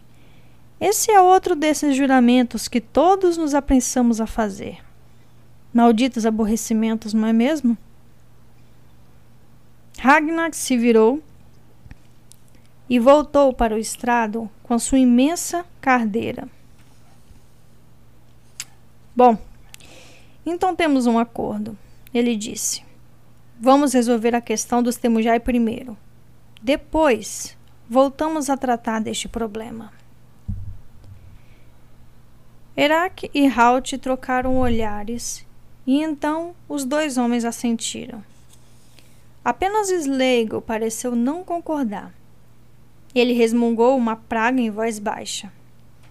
Halt pegou o braço de Evelyn e, seguido pelos dois aprendizes de Herak, começou a guiá-la para fora da grande mansão. Eles não tinham dado meia dúzia de passos quando Halt se virou para Ragnak. É claro que gostaria que Sleigo respondesse mais uma pergunta, ele disse. Como esperava, ao mencionar o nome do capitão, todos olharam para Sleigo. Então, quando todos os olhares estavam sobre ele, Halt continuou. Talvez ele possa nos dizer o que os navios dele estão fazendo na ilha de Falkirk. Fim do capítulo 28. Capítulo 29 Todos observavam de modo que todos viram o sobressalto de surpresa e culpa quando Halt mencionou o nome da ilha. Slego se recuperou depressa, mas o momento tinha acontecido e tinha sido testemunhado. Não estou aqui para responder suas perguntas, arqueiro. Ele disparou zangado. Você não tem autoridade nesse conselho. Iraque se adiantou, balançando nos calcanhares, e ficou a apenas alguns centímetros do rosto de Sleigo. Mas eu tenho, ele disse ao homem, e eu também gostaria de ouvir a sua resposta. Do que vocês estão falando, Iraque? Ragnar interrompeu antes que Sleigo pudesse responder. Iraque manteve os olhos fixos no capitão. Dois dos navios de Sleigo estão agora na ilha Falcork, ele informou. Em alguns dias, ele planeja se encontrar com eles e velejar costa abaixo até a barria de Sand Creek. Herak viu a cor desaparecer do rosto de Sleigo quando percebeu que seus planos tinham sido descobertos. Sem pena, Herak continuou e erguia a voz a cada vez que Slegel tentava falar, o que abafava as palavras do outro homem. Lá, ele pretende embarcar 150 guerreiros Temujai e deixar eles atrás de nossas linhas para nos atacar pela retaguarda. O aposento se transformou numa confusão quando todas as pessoas começaram a gritar de uma vez. Em vão, Slego protestou, alegando inocência. Seus seguidores na mansão, em número considerável, rugiram protestos, enquanto os defensores de Herak berravam em resposta, pedindo a cabeça de Slego. O tumulto continuou por um minuto até que Ragnar se levantou da poltrona. Silêncio! ele berrou. Seguiu-se um silêncio no qual era quase possível ouvir a queda de um alfinete. Como você ficou sabendo disso? O Oberrial perguntou. Ele não gostava de Slegel. Muitos escandinavos não gostavam. Mas a ideia de traição era tão terrível no simples código de conduta dos escandinavos que Ragnar achava impossível que alguém fosse capaz disso, até mesmo Sleigo. Os planos dele foram ouvidos, Ragnar. Herak contou. No mesmo instante, Sleigo gritou por sua inocência. São mentiras! É um monte de mentiras sórdidas. Quem me ouviu? Quem diz que sou um traidor? Que ele me olhe na cara agora. Para falar a verdade, Ragnar, Halt começou e ergueu a voz para que fosse ouvido claramente em todos os cantos do salão. O informante está aqui conosco. A notícia fez com que Sleigo parasse de protestar de imediato. Aborrecido, Ragnar olhou para o arqueiro. Desde que ele tinha chegado em Haslohom, a ordem tranquila e estabelecida dos fatos vinha sendo continuamente perturbada. Vamos deixar que ele nos conte essa história. O Orberial decidiu. Não é ele, Ragnak. É ela. A informante é Evelyn. Talvez seja por isso que Sleigo esteja tão ansioso para ver ela desacreditada e morta. Novamente, o aposento foi tomado por um forte rumor e Will percebeu como Halt tinha sido esperto em jogar essa partida. Na confusão do momento, ninguém fez a óbvia pergunta: como Sleigo poderia saber que Evelyn tinha descoberto seu plano? Pois, se ele não sabia, não teria motivo para tentar difamar a garota. Mas, agora que Halt tinha plantado a semente, os escandinavos estariam propensos a acreditar que as atitudes de Slegel tinham a intenção de derrubar Evelyn, e não o contrário. Assim sendo, a acusação dela não seria desconsiderada e teria que ser investigada. Provas! Slegel estava gritando, e alguns de seus seguidores, percebendo que os próprios pescoços estavam perto de ser cortados, também gritavam. Qualquer um pode me acusar, mas onde estão as provas? Ragnar silenciou a multidão com um gesto. Bem, arqueiro, ele disse a Halt. Você pode nos oferecer provas dessa acusação? Rapidamente, Herak aproveitou a becha para que Halt não tivesse que responder. Svengal está trazendo os dois navios de Falfork, ele informou. Ele deve chegar ao porto amanhã. Mas então Slego viu uma saída. Viu que não havia provas concretas do plano. Então, dois dos meus navios estão esperando em Falfork. Ele gritou com a voz novamente aguda. O que isso prova? Como isso me torna um traidor? Não prova nada, não é, Herak? Alguns presentes na sala começaram a concordar com o argumento. E não apenas companheiros de Sleigo.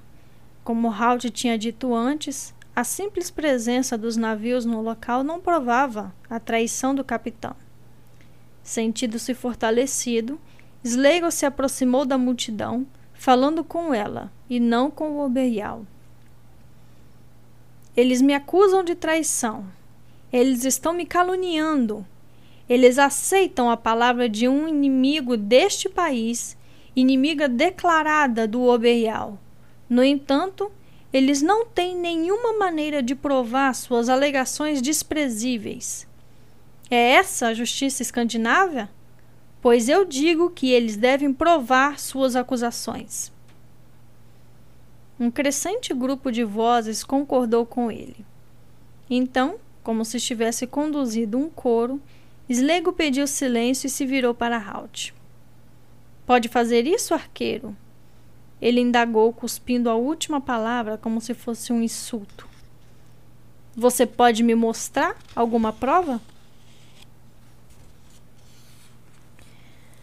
Halt hesitou, sabendo que eles tinham perdido força e a emoção da multidão. Sabendo que tinham perdido.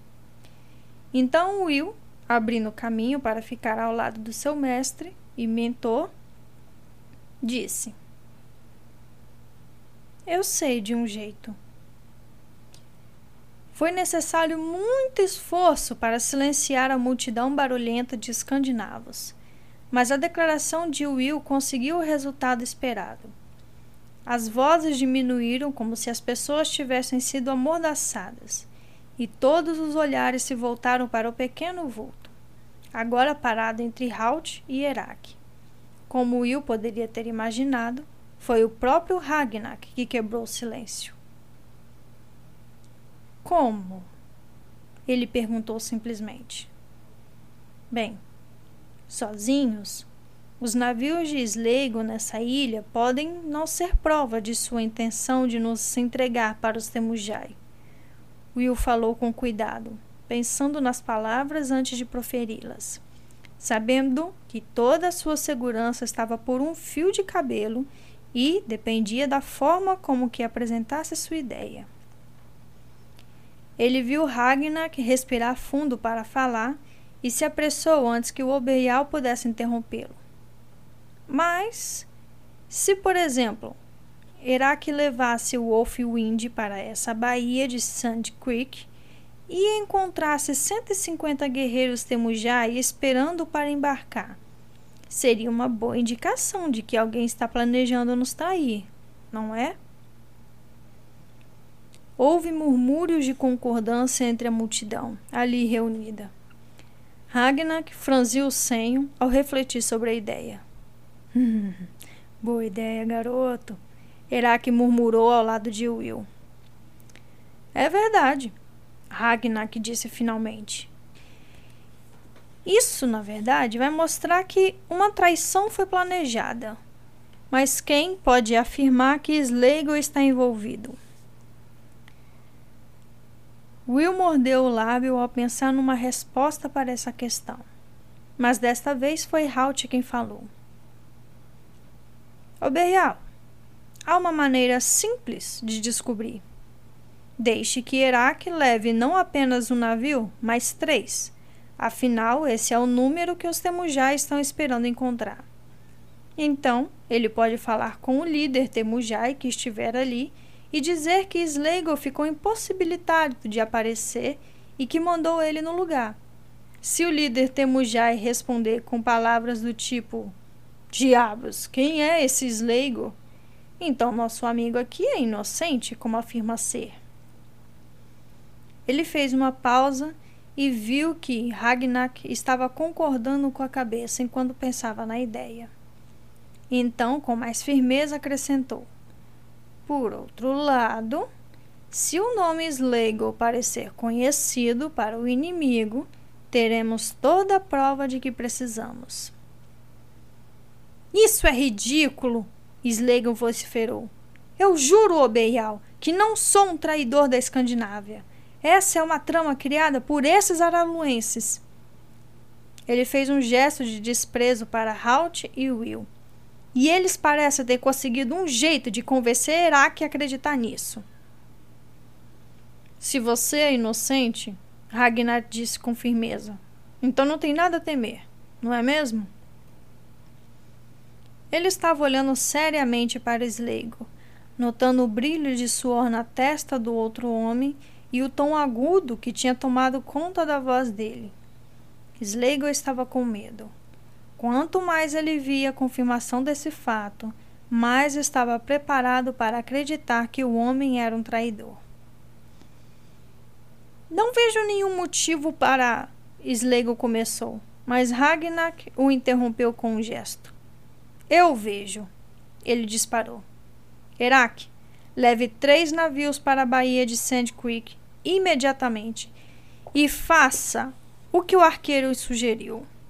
Quando você descobrir se Slego está ou não envolvido nessa trama, volte para cá e me informe. Quanto a você, ele se virou para Slego, que estava começando a se afastar na direção da porta lateral do salão. Não tente ir a nenhum lugar. Quero você onde eu possa ver até que que volte. Ulfak, cuide disso. Ele dirigiu a ordem para um dos outros Iaos mais antigos que assentiu. Foi para o lado de Sleigo e colocou a mão no braço dele. Mais uma coisa, Obeial. Iraque falou e o líder escandinavo se voltou para ele outra vez. Quando descobrir que Sleigo está envolvido, você se incomoda se eu reduzir um pouco os números do Temujai serão alguns ao menos que teremos que enfrentar aqui. Boa ideia, Ragnar concordou. Mas não se arrisque. Preciso saber a identidade do traidor. E você não vai poder me contar se os Temujai matarem você. Bom, por que não continuar com os planos como eles estão esperando? Will sugeriu antes que pudesse parar. O líder escandinavo olhou para ele como se estivesse louco. Você ficou maluco? Ele indagou. Você está sugerindo que Herak traga os Temujai para cá como prisioneiros? Teríamos que dominar a viagem deles. E isso tiraria homens de nossa linha de batalha. Não para cá, Will continuou virando-se para Herak. Mas você não poderia encontrar algum pretexto para fazer eles descerem dos navios nessa ilha Folcock e deixar eles lá? Novamente, o silêncio se instalou para ser quebrado por uma forte e rouca risada de Iraque. Ah, que ideia maravilhosa! Ele disse rindo satisfeito para Will. Se levarmos esses cavaleiros pelo estreito de Vulture, tenho certeza de que eles vão implorar para descer em uma terra firme por algumas horas. O mar ali é terrível nessa época do ano e certamente deixa qualquer marinheiro inexperiente enjoado. Suponho que esses temujais não estão acostumados a navegar. Ragnar perguntou a Halt. Nem um pouco, Obeial. O arqueiro confirmou. Esse seu garoto mostra algum talento para o tipo de raciocínio tortuoso que esperamos de vocês, arqueiro. O líder afirmou, olhando para os dois. Halt pousou uma das mãos no ombro de Will e, com uma expressão totalmente inocente, disse: Estamos muito orgulhosos dele, Obeial. Achamos que ele vai longe. Cansado, Ragnar olhou para o arqueiro. Esse tipo de trama estava além de sua compreensão. Ele despediu Herak com um gesto. Prepare os navios e vá, ele ordenou. Depois, descarregue esses temujai na ilha Falkirk e volte para cá. Em sua opinião, o assunto estava encerrado. Mas Sleigo tinha uma última e desesperada objeção. Ô Beial, essas são as pessoas que me denunciaram. Elas estão juntas nisso. Não pode mandar elas investigarem as próprias acusações. Bem pensado, Ragnar disse hesitante. Ele se virou para o seu Hilfman. Borsa, você vai com eles como uma testemunha imparcial. Então, voltando o olhar para Sleigo, ele concluiu: Conta você? É melhor esperar que não tenha nenhum temujai na Baía de Sand Creek. Fim do capítulo 29. Capítulo 30 Herak olhou a figura parada ao seu lado, na proa do navio, e pela centésima vez foi incapaz de evitar que um largo sorriso surgisse em seu rosto vai perder o fascínio daqui a pouco, não vai? Halt murmurou num tom azedo ao notar o olhar e o sorriso.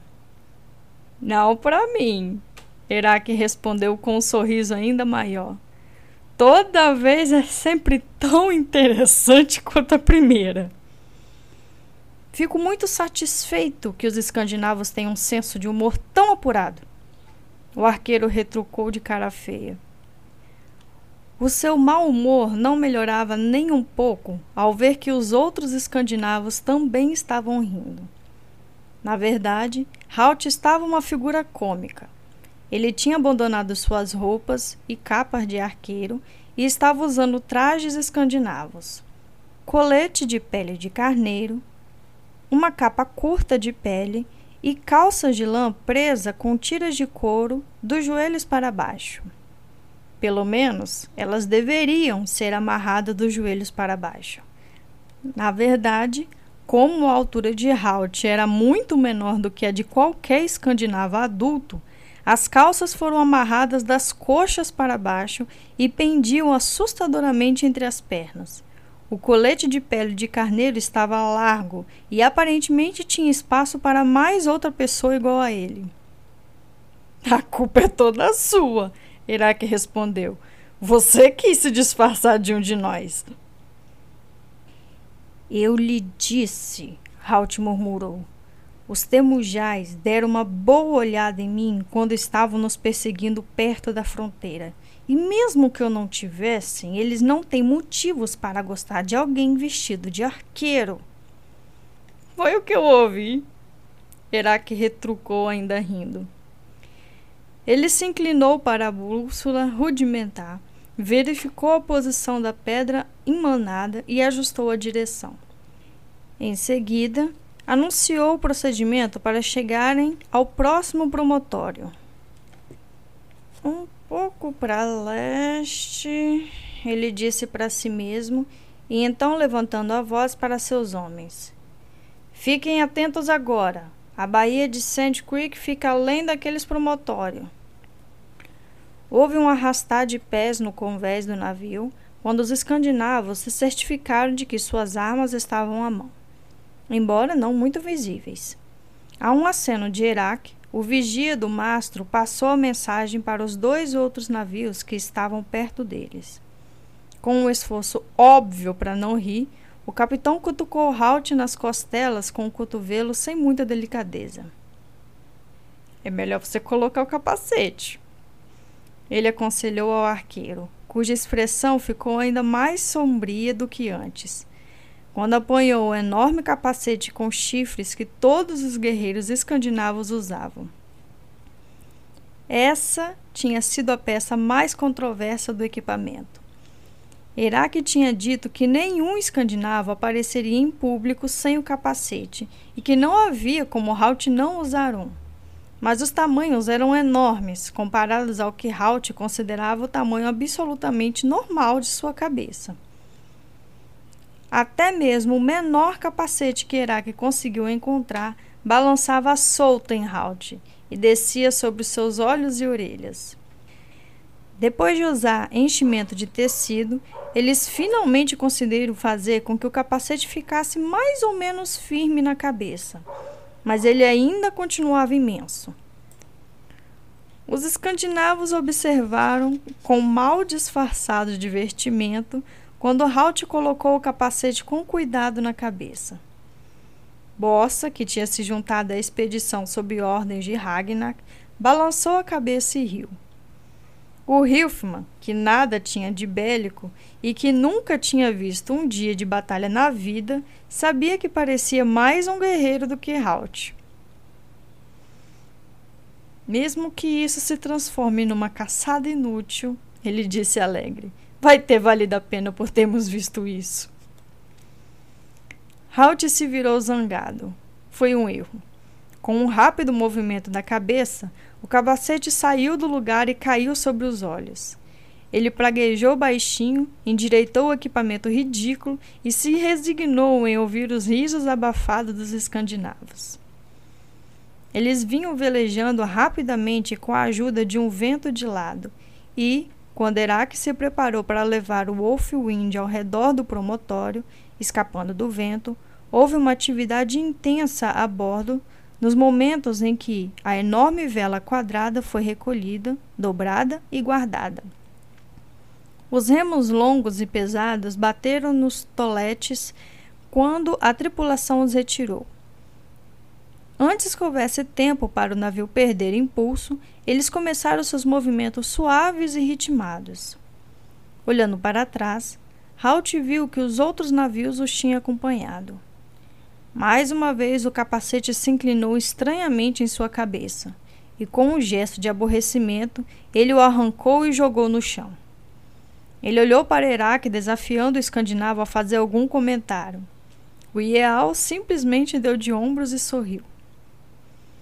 Eles estavam quase do outro lado do promontório e os que não tinham nenhuma tarefa a realizar para manter o navio em movimento e no curso se viraram ansiosamente para ver se a praia estaria vazia ou se haveria um grupo de guerreiros temujá esperando por eles.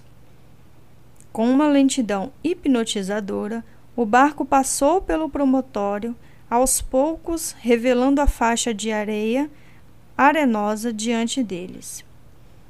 Halt sentiu o estômago revirar quando, à primeira vista, a praia não mostrou nenhum sinal do Temujai.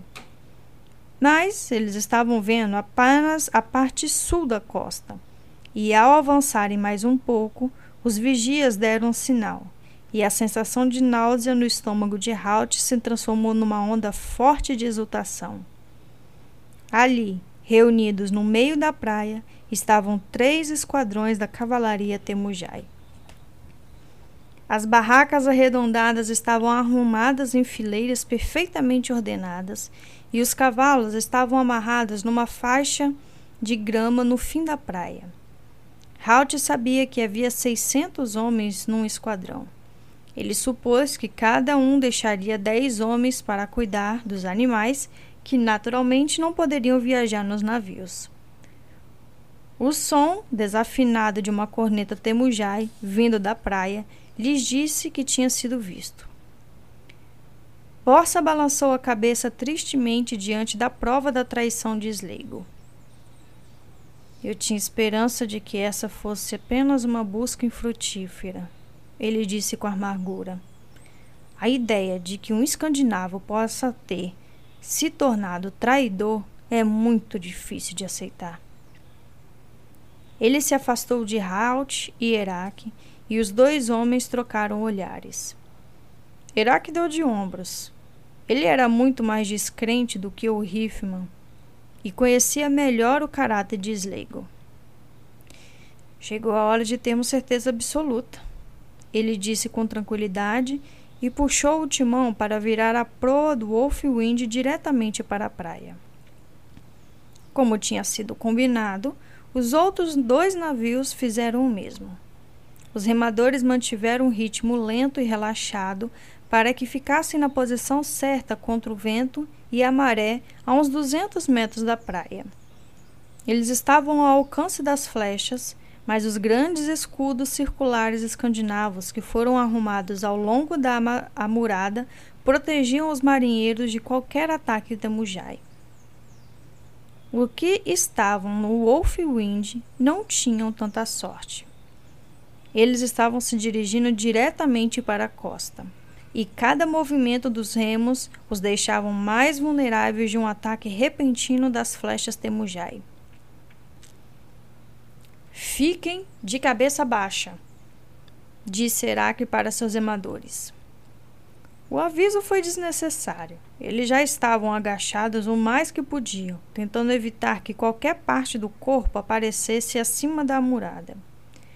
Halt notou que a mão direita do Iel saía do timão de vez em quando e roçava quase que inconscientemente no cabo da imensa acha que se encontrava ao seu lado. A atividade na praia começou a aumentar e um grupo de meia dúzia de temujai tinha ido para a beira da água. Atrás deles, as ordens eram gritadas e pelotões se formavam enquanto os líderes das tropas preparavam seus homens para embarcar nos três navios. A água era funda até bem perto da praia. É claro que os navios eram desenhados para navegar em águas rasas de até um metro, mas os Temujai não sabiam disso. E Halt e Herak concordaram que era melhor manter o inimigo à distância. A 20 metros da praia, Iraque deu um comando rápido e os remos de um dos lados do navio foram recuados, enquanto os outros continuaram obrigando a embarcação estreita a fazer um giro completo de 90 graus. Iraque fez um gesto para o segundo no comando que correu até o braço do leme. O Ial então foi para o lado do navio, voltado para a praia, e deu um grito com a conhecida voz retumbante. Arroi, vocês aí na praia! Ele gritou. E Halt, parado perto dele, rapidamente se afastou alguns passos. O Temujai, parado no centro do pequeno grupo na praia, juntou as mãos em concha e gritou em resposta: Eu sou Orcam, comandante desta força, ele informou. Onde está Slego? Atrás dele, Halt ouviu alguém respirar fundo e virou para ver Bossa movendo a cabeça com tristeza de olhos baixos. Outros escandinavos também trocaram olhares diante dessa incontestável confirmação de que Slego estava envolvido no plano. Fiquem quietos! Halt avisou, e os homens rapidamente esconderam suas reações. Herak estava respondendo e contava a história que ele, Bossa e Halt tinham combinado. O Berial e Ragnar estava ficando desconfiado de nossas atividades. Era perigoso demais para Sleigo vir nessa expedição. Ele vai se juntar a nós na ilha Folkork. Houve uma consulta apressada entre os líderes Temujai. Eles não gostaram. Iraque murmurou com o canto da boca. Eles não precisam gostar, só precisam acreditar. Halt replicou do mesmo tom baixo. Depois de vários minutos de discussão, Orkan fez um gesto, se afastou do grupo e chamou novamente. Nós estávamos esperando Sleigo, como podemos saber se devemos confiar em vocês? Ele mandou algum recado?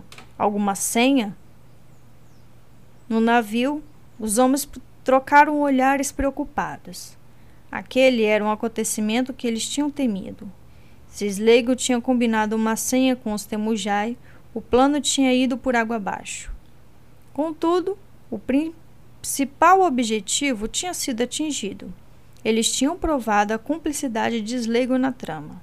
Mas, agora que estavam ali, a chance de tirar 150 homens da linha de batalha do inimigo sem qualquer perda nas próprias forças era tentadora demais. Invente qualquer coisa, Halt disse depressa. Ele já disse que estava esperando Sleigo, então eles não precisam de uma senha. Iraque assentiu, pois fazia sentido. Escute, cavaleiro, Iraque gritou novamente. Não preciso de uma senha, certo? Eu tô aqui para levar vocês e estou arriscando meu pescoço para fazer isso. Agora, se você resolver subir a bordo, venha de uma vez. Caso contrário, vou cuidar da minha vida e deixar você e Ragnar com sua guerrinha. Escolha. Outra vez houve uma consulta apressada na praia. Eles podiam ver a relutância de Orcan em seus movimentos, mas também podiam vê-lo analisando as opções. E depois de um olhar longo e penetrante para o navio, ele obviamente decidiu que não tinha nada a temer das tripulações de remadores dos três navios. Muito bem, ele exclamou. Traga seus navios e vamos embarcar. Mas agora foi a vez de Herak discordar. Vamos trazer vocês nos botes, ele avisou. Não podemos nos aproximar mais. Orcan fez um gesto zangado, pois era óbvio que ele não gostava quando as coisas não aconteciam exatamente como desejava. Do que você está falando? Ele gritou. Slegon ancorou nesse navio bem aqui e vi quando ele chegou. Cuidado, Halt murmurou, tentando não mover os lábios. Então me diga, cavaleiro. Iraque continuou num tom cheio de sarcasmo. Slego também embarcou cinquenta homens nesse navio e tirou ele da praia? Houve uma pausa quando o líder Temujai pensou no argumento de Iraque. O escandinavo viu a hesitação e continuou a pressioná-lo. Se eu ancorar agora e colocar seus homens a bordo, nunca mais vamos sair daqui principalmente com a maré baixando depressa desse jeito. Essas palavras exerceram o efeito desejado. Orcan concordou com relutância. Muito bem, ele disse.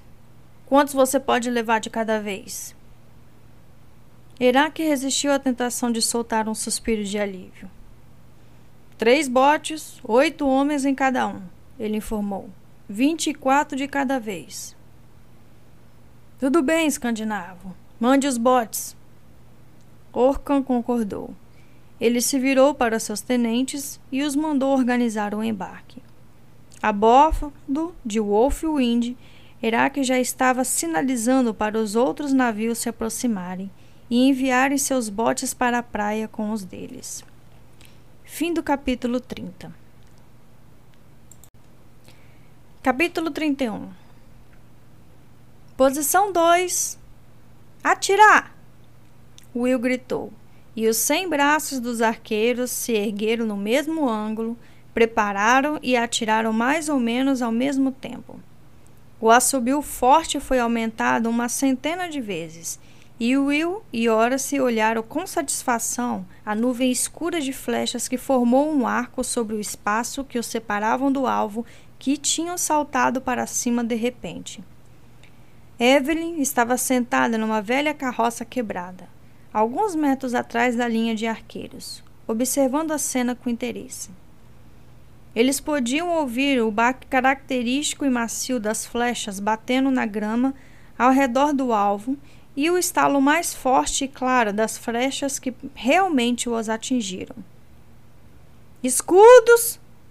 Ora se gritou, e ao lado de cada arqueiro, um peão se adiantava com o escudo retangular de madeira no braço esquerdo e se posicionava para cobrir a si mesmo e o arqueiro enquanto este recarregava.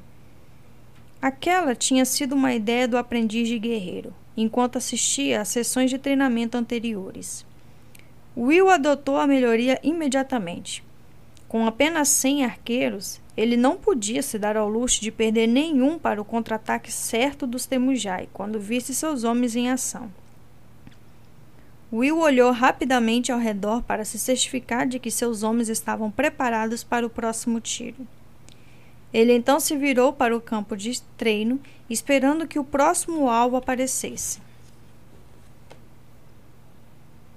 pronto quando a equipe de homens atrás dele puxou um conjunto de cordas, outro quadro saltou da grama. Mas, quando esperava para ver se os arqueiros estavam prontos, ele quase tinha perdido o movimento e sentiu uma pontada de pânico. As coisas estavam caminhando depressa demais. Afastar! Ele gritou, desejando que sua voz não tremesse quando o fazia e os rapazes que seguravam os escudos recuaram. Meia direita, posição 3, disparar! Novamente, eles ouviram o assobio deslizante e outra nuvem de flechas lançou sua sombra fúlgida sobre o campo e crivou a área ao redor do alvo. No mesmo momento, outro alvo estava se levantando da grama, desta vez muito mais perto. Escudos! Ora se gritou novamente, e mais uma vez os guerreiros ficaram abrigados contra o contra-ataque. Quando deu a ordem, Ora se fez a mesma coisa, escondendo Will atrás de um dos grandes escudos. Vamos, vamos, Will murmurou, equilibrando-se ora num pé, ora no outro, enquanto via os homens escolherem novas flechas e ajustarem nas cordas. Os arqueiros perceberam a pressa e correram para recarregar. A pressa exagerada deixou-os desajeitados. Três deles deixaram as flechas cair. Outros remexeram nelas como principiantes. Frustrado, Wilson deu conta de que tinha que se contentar com os homens que estavam prontos. Ele olhou para o alvo, mas os homens nas cordas o estavam puxando para que deslizasse na direção deles sobre as roldonas, numa velocidade igual ao avanço de um inimigo.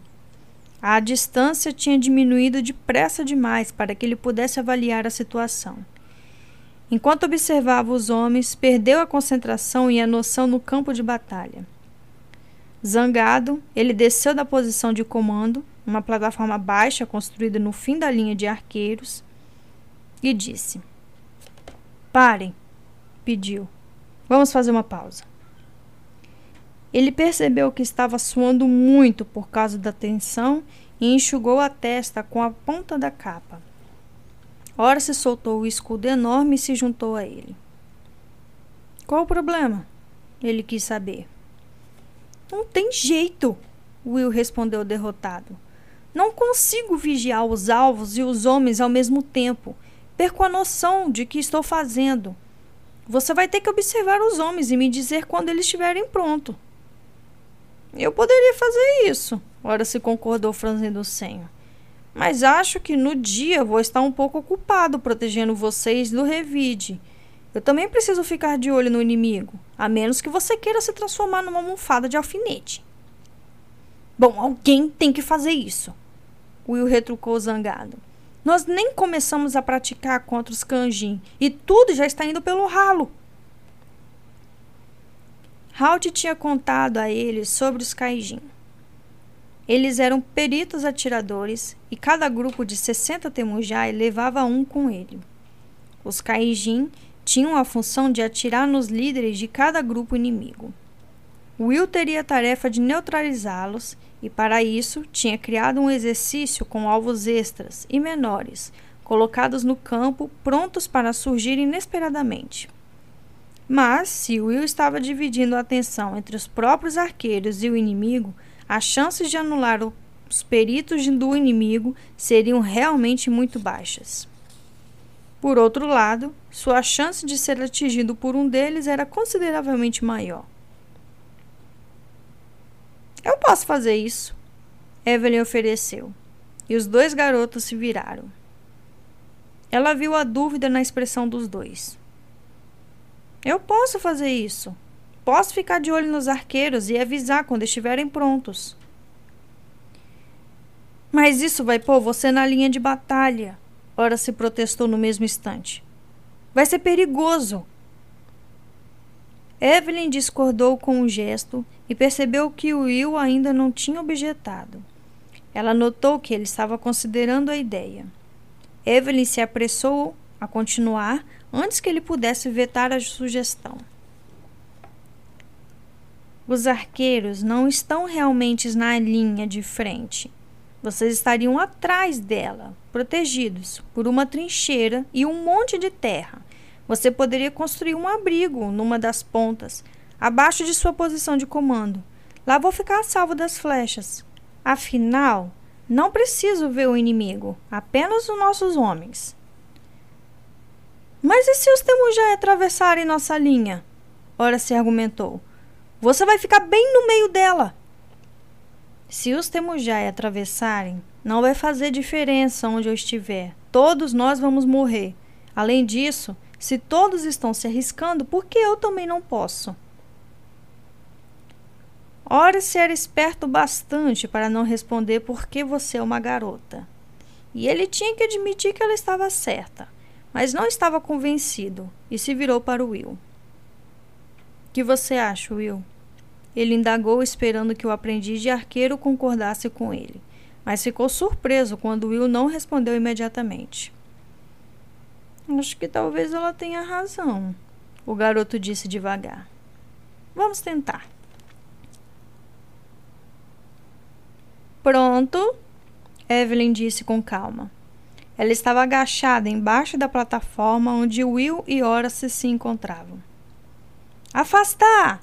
Horace gritou, e quem segurava os escudos se ajoelhou ao lado dos arqueiros. Esquerda, esquerda, posição 1, Atirar! Os tiros foram imperfeitos. E Will sabia que tinha sido culpa dele.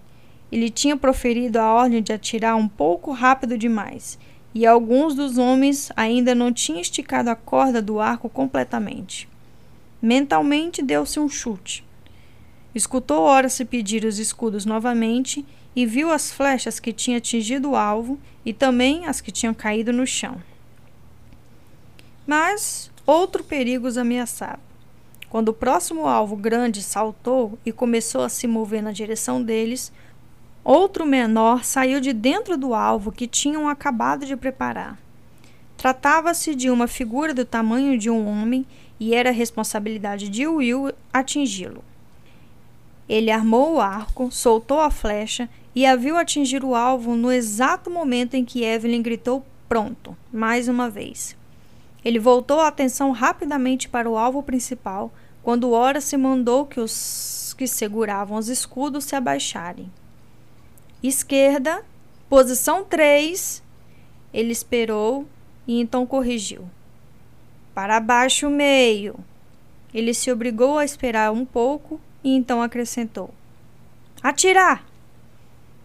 Desta vez, as setas foram disparadas ao mesmo tempo e a maioria atingiu o alvo ou caiu muito perto. Se fosse um grupo de cavaleiros no ataque, os arqueiros teriam derrubado uma grande quantidade. Escudos! Ora se gritou, e o padrão começou a se repetir. Mas Will acenou com a mão cansada. Descansar, ele disse. E ora se repetiu a ordem em uma voz mais baixa. Os arqueiros e os escudeiros que tinham treinado esse exercício nas últimas duas horas, com apenas pausas rápidas, agradecidos, deixaram-se cair na grama para descansar. Ora se sorriu para Will. Nada mal, ele disse. Acho que de 25 alvos, 20 foram atingidos. E você derrubou todos os Kaijin. Os alvos menores presos a cada um dos grandes representavam os Kaijin. Sem precisar verificar os seus homens e os inimigos, Will tinha dado conta do recado com facilidade. É verdade, Will concordou, respondendo ao comentário do amigo. Mas ele não estava revidando o ataque. Secretamente, estava satisfeito com seu desempenho. Ele tinha tirado bem, apesar das distrações envolvidas em avaliar a distância e trajetória para um grupo maior. Ele sorriu para Horace e Evelyn. Era bom sentir que um pouco do velho companheirismo tinha voltado. Bom trabalho, todos vocês.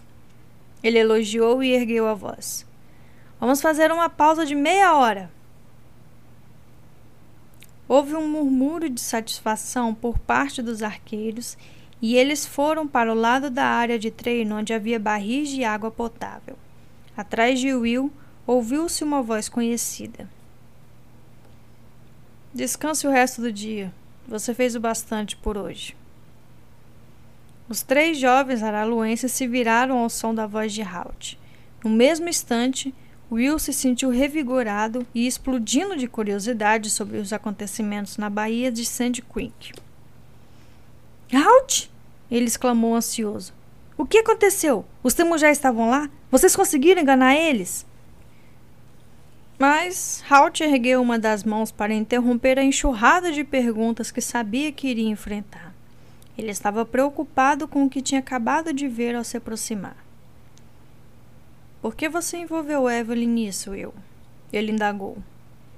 Ele viu a hesitação nos olhos do rapaz e depois seu maxilar cerrou determinado. Porque eu precisava dela, Halt. Eu precisava de alguém para ficar de olho nos homens e me avisar quando estivessem prontos. Sem isso, nosso sistema não funciona. Não havia mais ninguém para fazer isso? Não consigo pensar em mais ninguém que confio. Quero alguém que não entre em pânico, alguém que mantenha a cabeça no lugar. E como você sabe que Evelyn não vai entrar em pânico? Halt perguntou, coçando a barba pensativo. A resposta veio imediatamente, porque foi o que aconteceu em Céltica, na ponte. Halt olhou para os três rostos jovens à sua frente firmes, determinadas. Ele sabia que Will tinha razão. Ele iria precisar de alguém em quem pudesse confiar. Tudo certo, então, ele concordou. Mas não fiquem tão felizes com isso. Ele acrescentou quando os três olhares contentes viraram para ele. Eu é que vou ter que contar ao pai dela se ela for atingida. Mas e os Temujai? Will quis saber. Vocês encontraram eles lá na Bahia? Diante da menção da trama de Sleigo, o sorriso desapareceu do rosto de Evelyn e foi substituído por uma expressão ansiosa. Eles estavam lá. Halt contou depressa, afastando os piores temores da garota. E eles deixaram claro que estavam esperando ver Sleigo. Ele fez um gesto de cabeça para que a garota ficasse tranquila e ela soltou um forte suspiro de alívio. No que se refere a você, isso muda bastante as coisas, princesa. Ele ajuntou. É, mas Ragnar que ainda tem o juramento, ela disse desanimada. É verdade, o arqueiro concordou. Mas ele concordou em não agir até nos livrarmos do Temujais. Evelyn fez um pequeno gesto hesitante com as mãos. Isso só serve para adiar as coisas. Problemas adiados costumam se resolver sozinhos com muita frequência. Halt lhe disse e colocou um dos braços ao redor dos ombros magros da garota. Evelyn sorriu com ele com tristeza. Se você diz, ela respondeu. Mas, Halt, por favor, não me chame de princesa. Não tem sentido lembrar Ragnar disso toda hora. Você tem razão, o arqueiro concordou. Por falar nisso, não tem necessidade de contar para ele, mas não fique surpresa demais se o navio de Herak ficar ancorado por perto para tirar você daqui assim que nos livrarmos desses temujai. Ele acrescentou em voz tão baixa que apenas Evelyn escutou. A garota o fitou com um olhar cheio de esperança. Halt a encarou e fez um gesto significativo com a cabeça. Evelyn olhou para ele e depois para o robusto leal escandinavo que estava se aproximando pelo campo, e então se inclinou e beijou o arqueiro de leve no rosto. Obrigada, Halt, ela disse com suavidade. Agora sei que existe uma alternativa. O arqueiro deu de ombros e sorriu para ela. É por isso que eu estou aqui. Ele replicou satisfeito por ver a luz da esperança voltar aos olhos dela. Evelyn sorriu para ele outra vez e se afastou na direção de seus aposentos. De repente, dominada pela sensação de alívio por Halt ter encontrado uma saída para seu problema, ela sentiu necessidade de ficar sozinha por alguns momentos. Quando Herak se aproximou, alguns escandinavos que tinham trabalhado com os alvos o chamaram, pois queriam saber o que tinha acontecido na baía de Sand Creek. Quando Iel confirmou a travissão de Sleigo, houve um murmúrio zangado e olhares sombrios na direção do alojamento onde Sleigo estava sob vigilância. E o que aconteceu com os Temujai, Iraque? Will perguntou. Como vocês convenceram eles a, a desembarcar na ilha Falcork? O riso de Iraque tomou conta de todo o campo do treino. Nós quase tivemos que lutar com eles para que não descessem. Ele contou para os ouvintes ali reunidos. Eles caíram uns sobre os outros para voltar para a terra firme. Os escandinavos, na multidão parada em volta dele, riram enquanto ele continuava.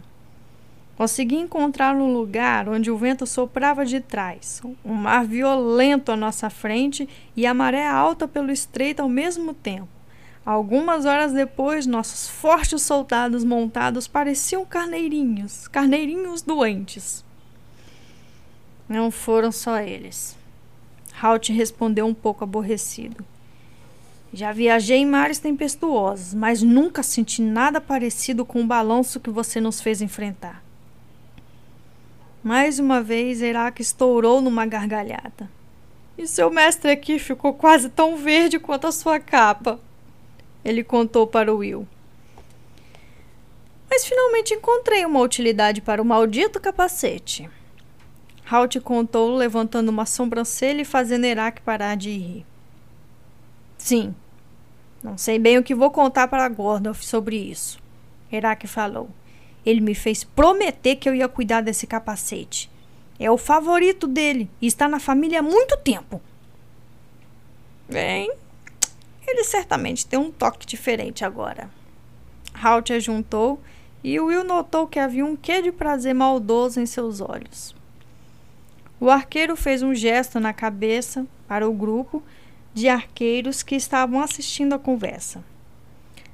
Parece que você está conseguindo bons resultados com esse grupo, ele disse. Will ficou absurdamente satisfeito com o elogio do mentor. Ah, ele disse tentando parecer casual. Até que nós estamos nos saindo bem.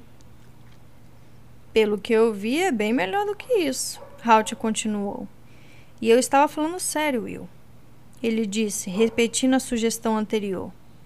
Diga para eles tirarem folga o resto do dia. Você também. Você merece um descanso. E a menos que eu esteja enganado, nós vamos precisar de todo o descanso que pudermos nos próximos dias. Fim do capítulo 31.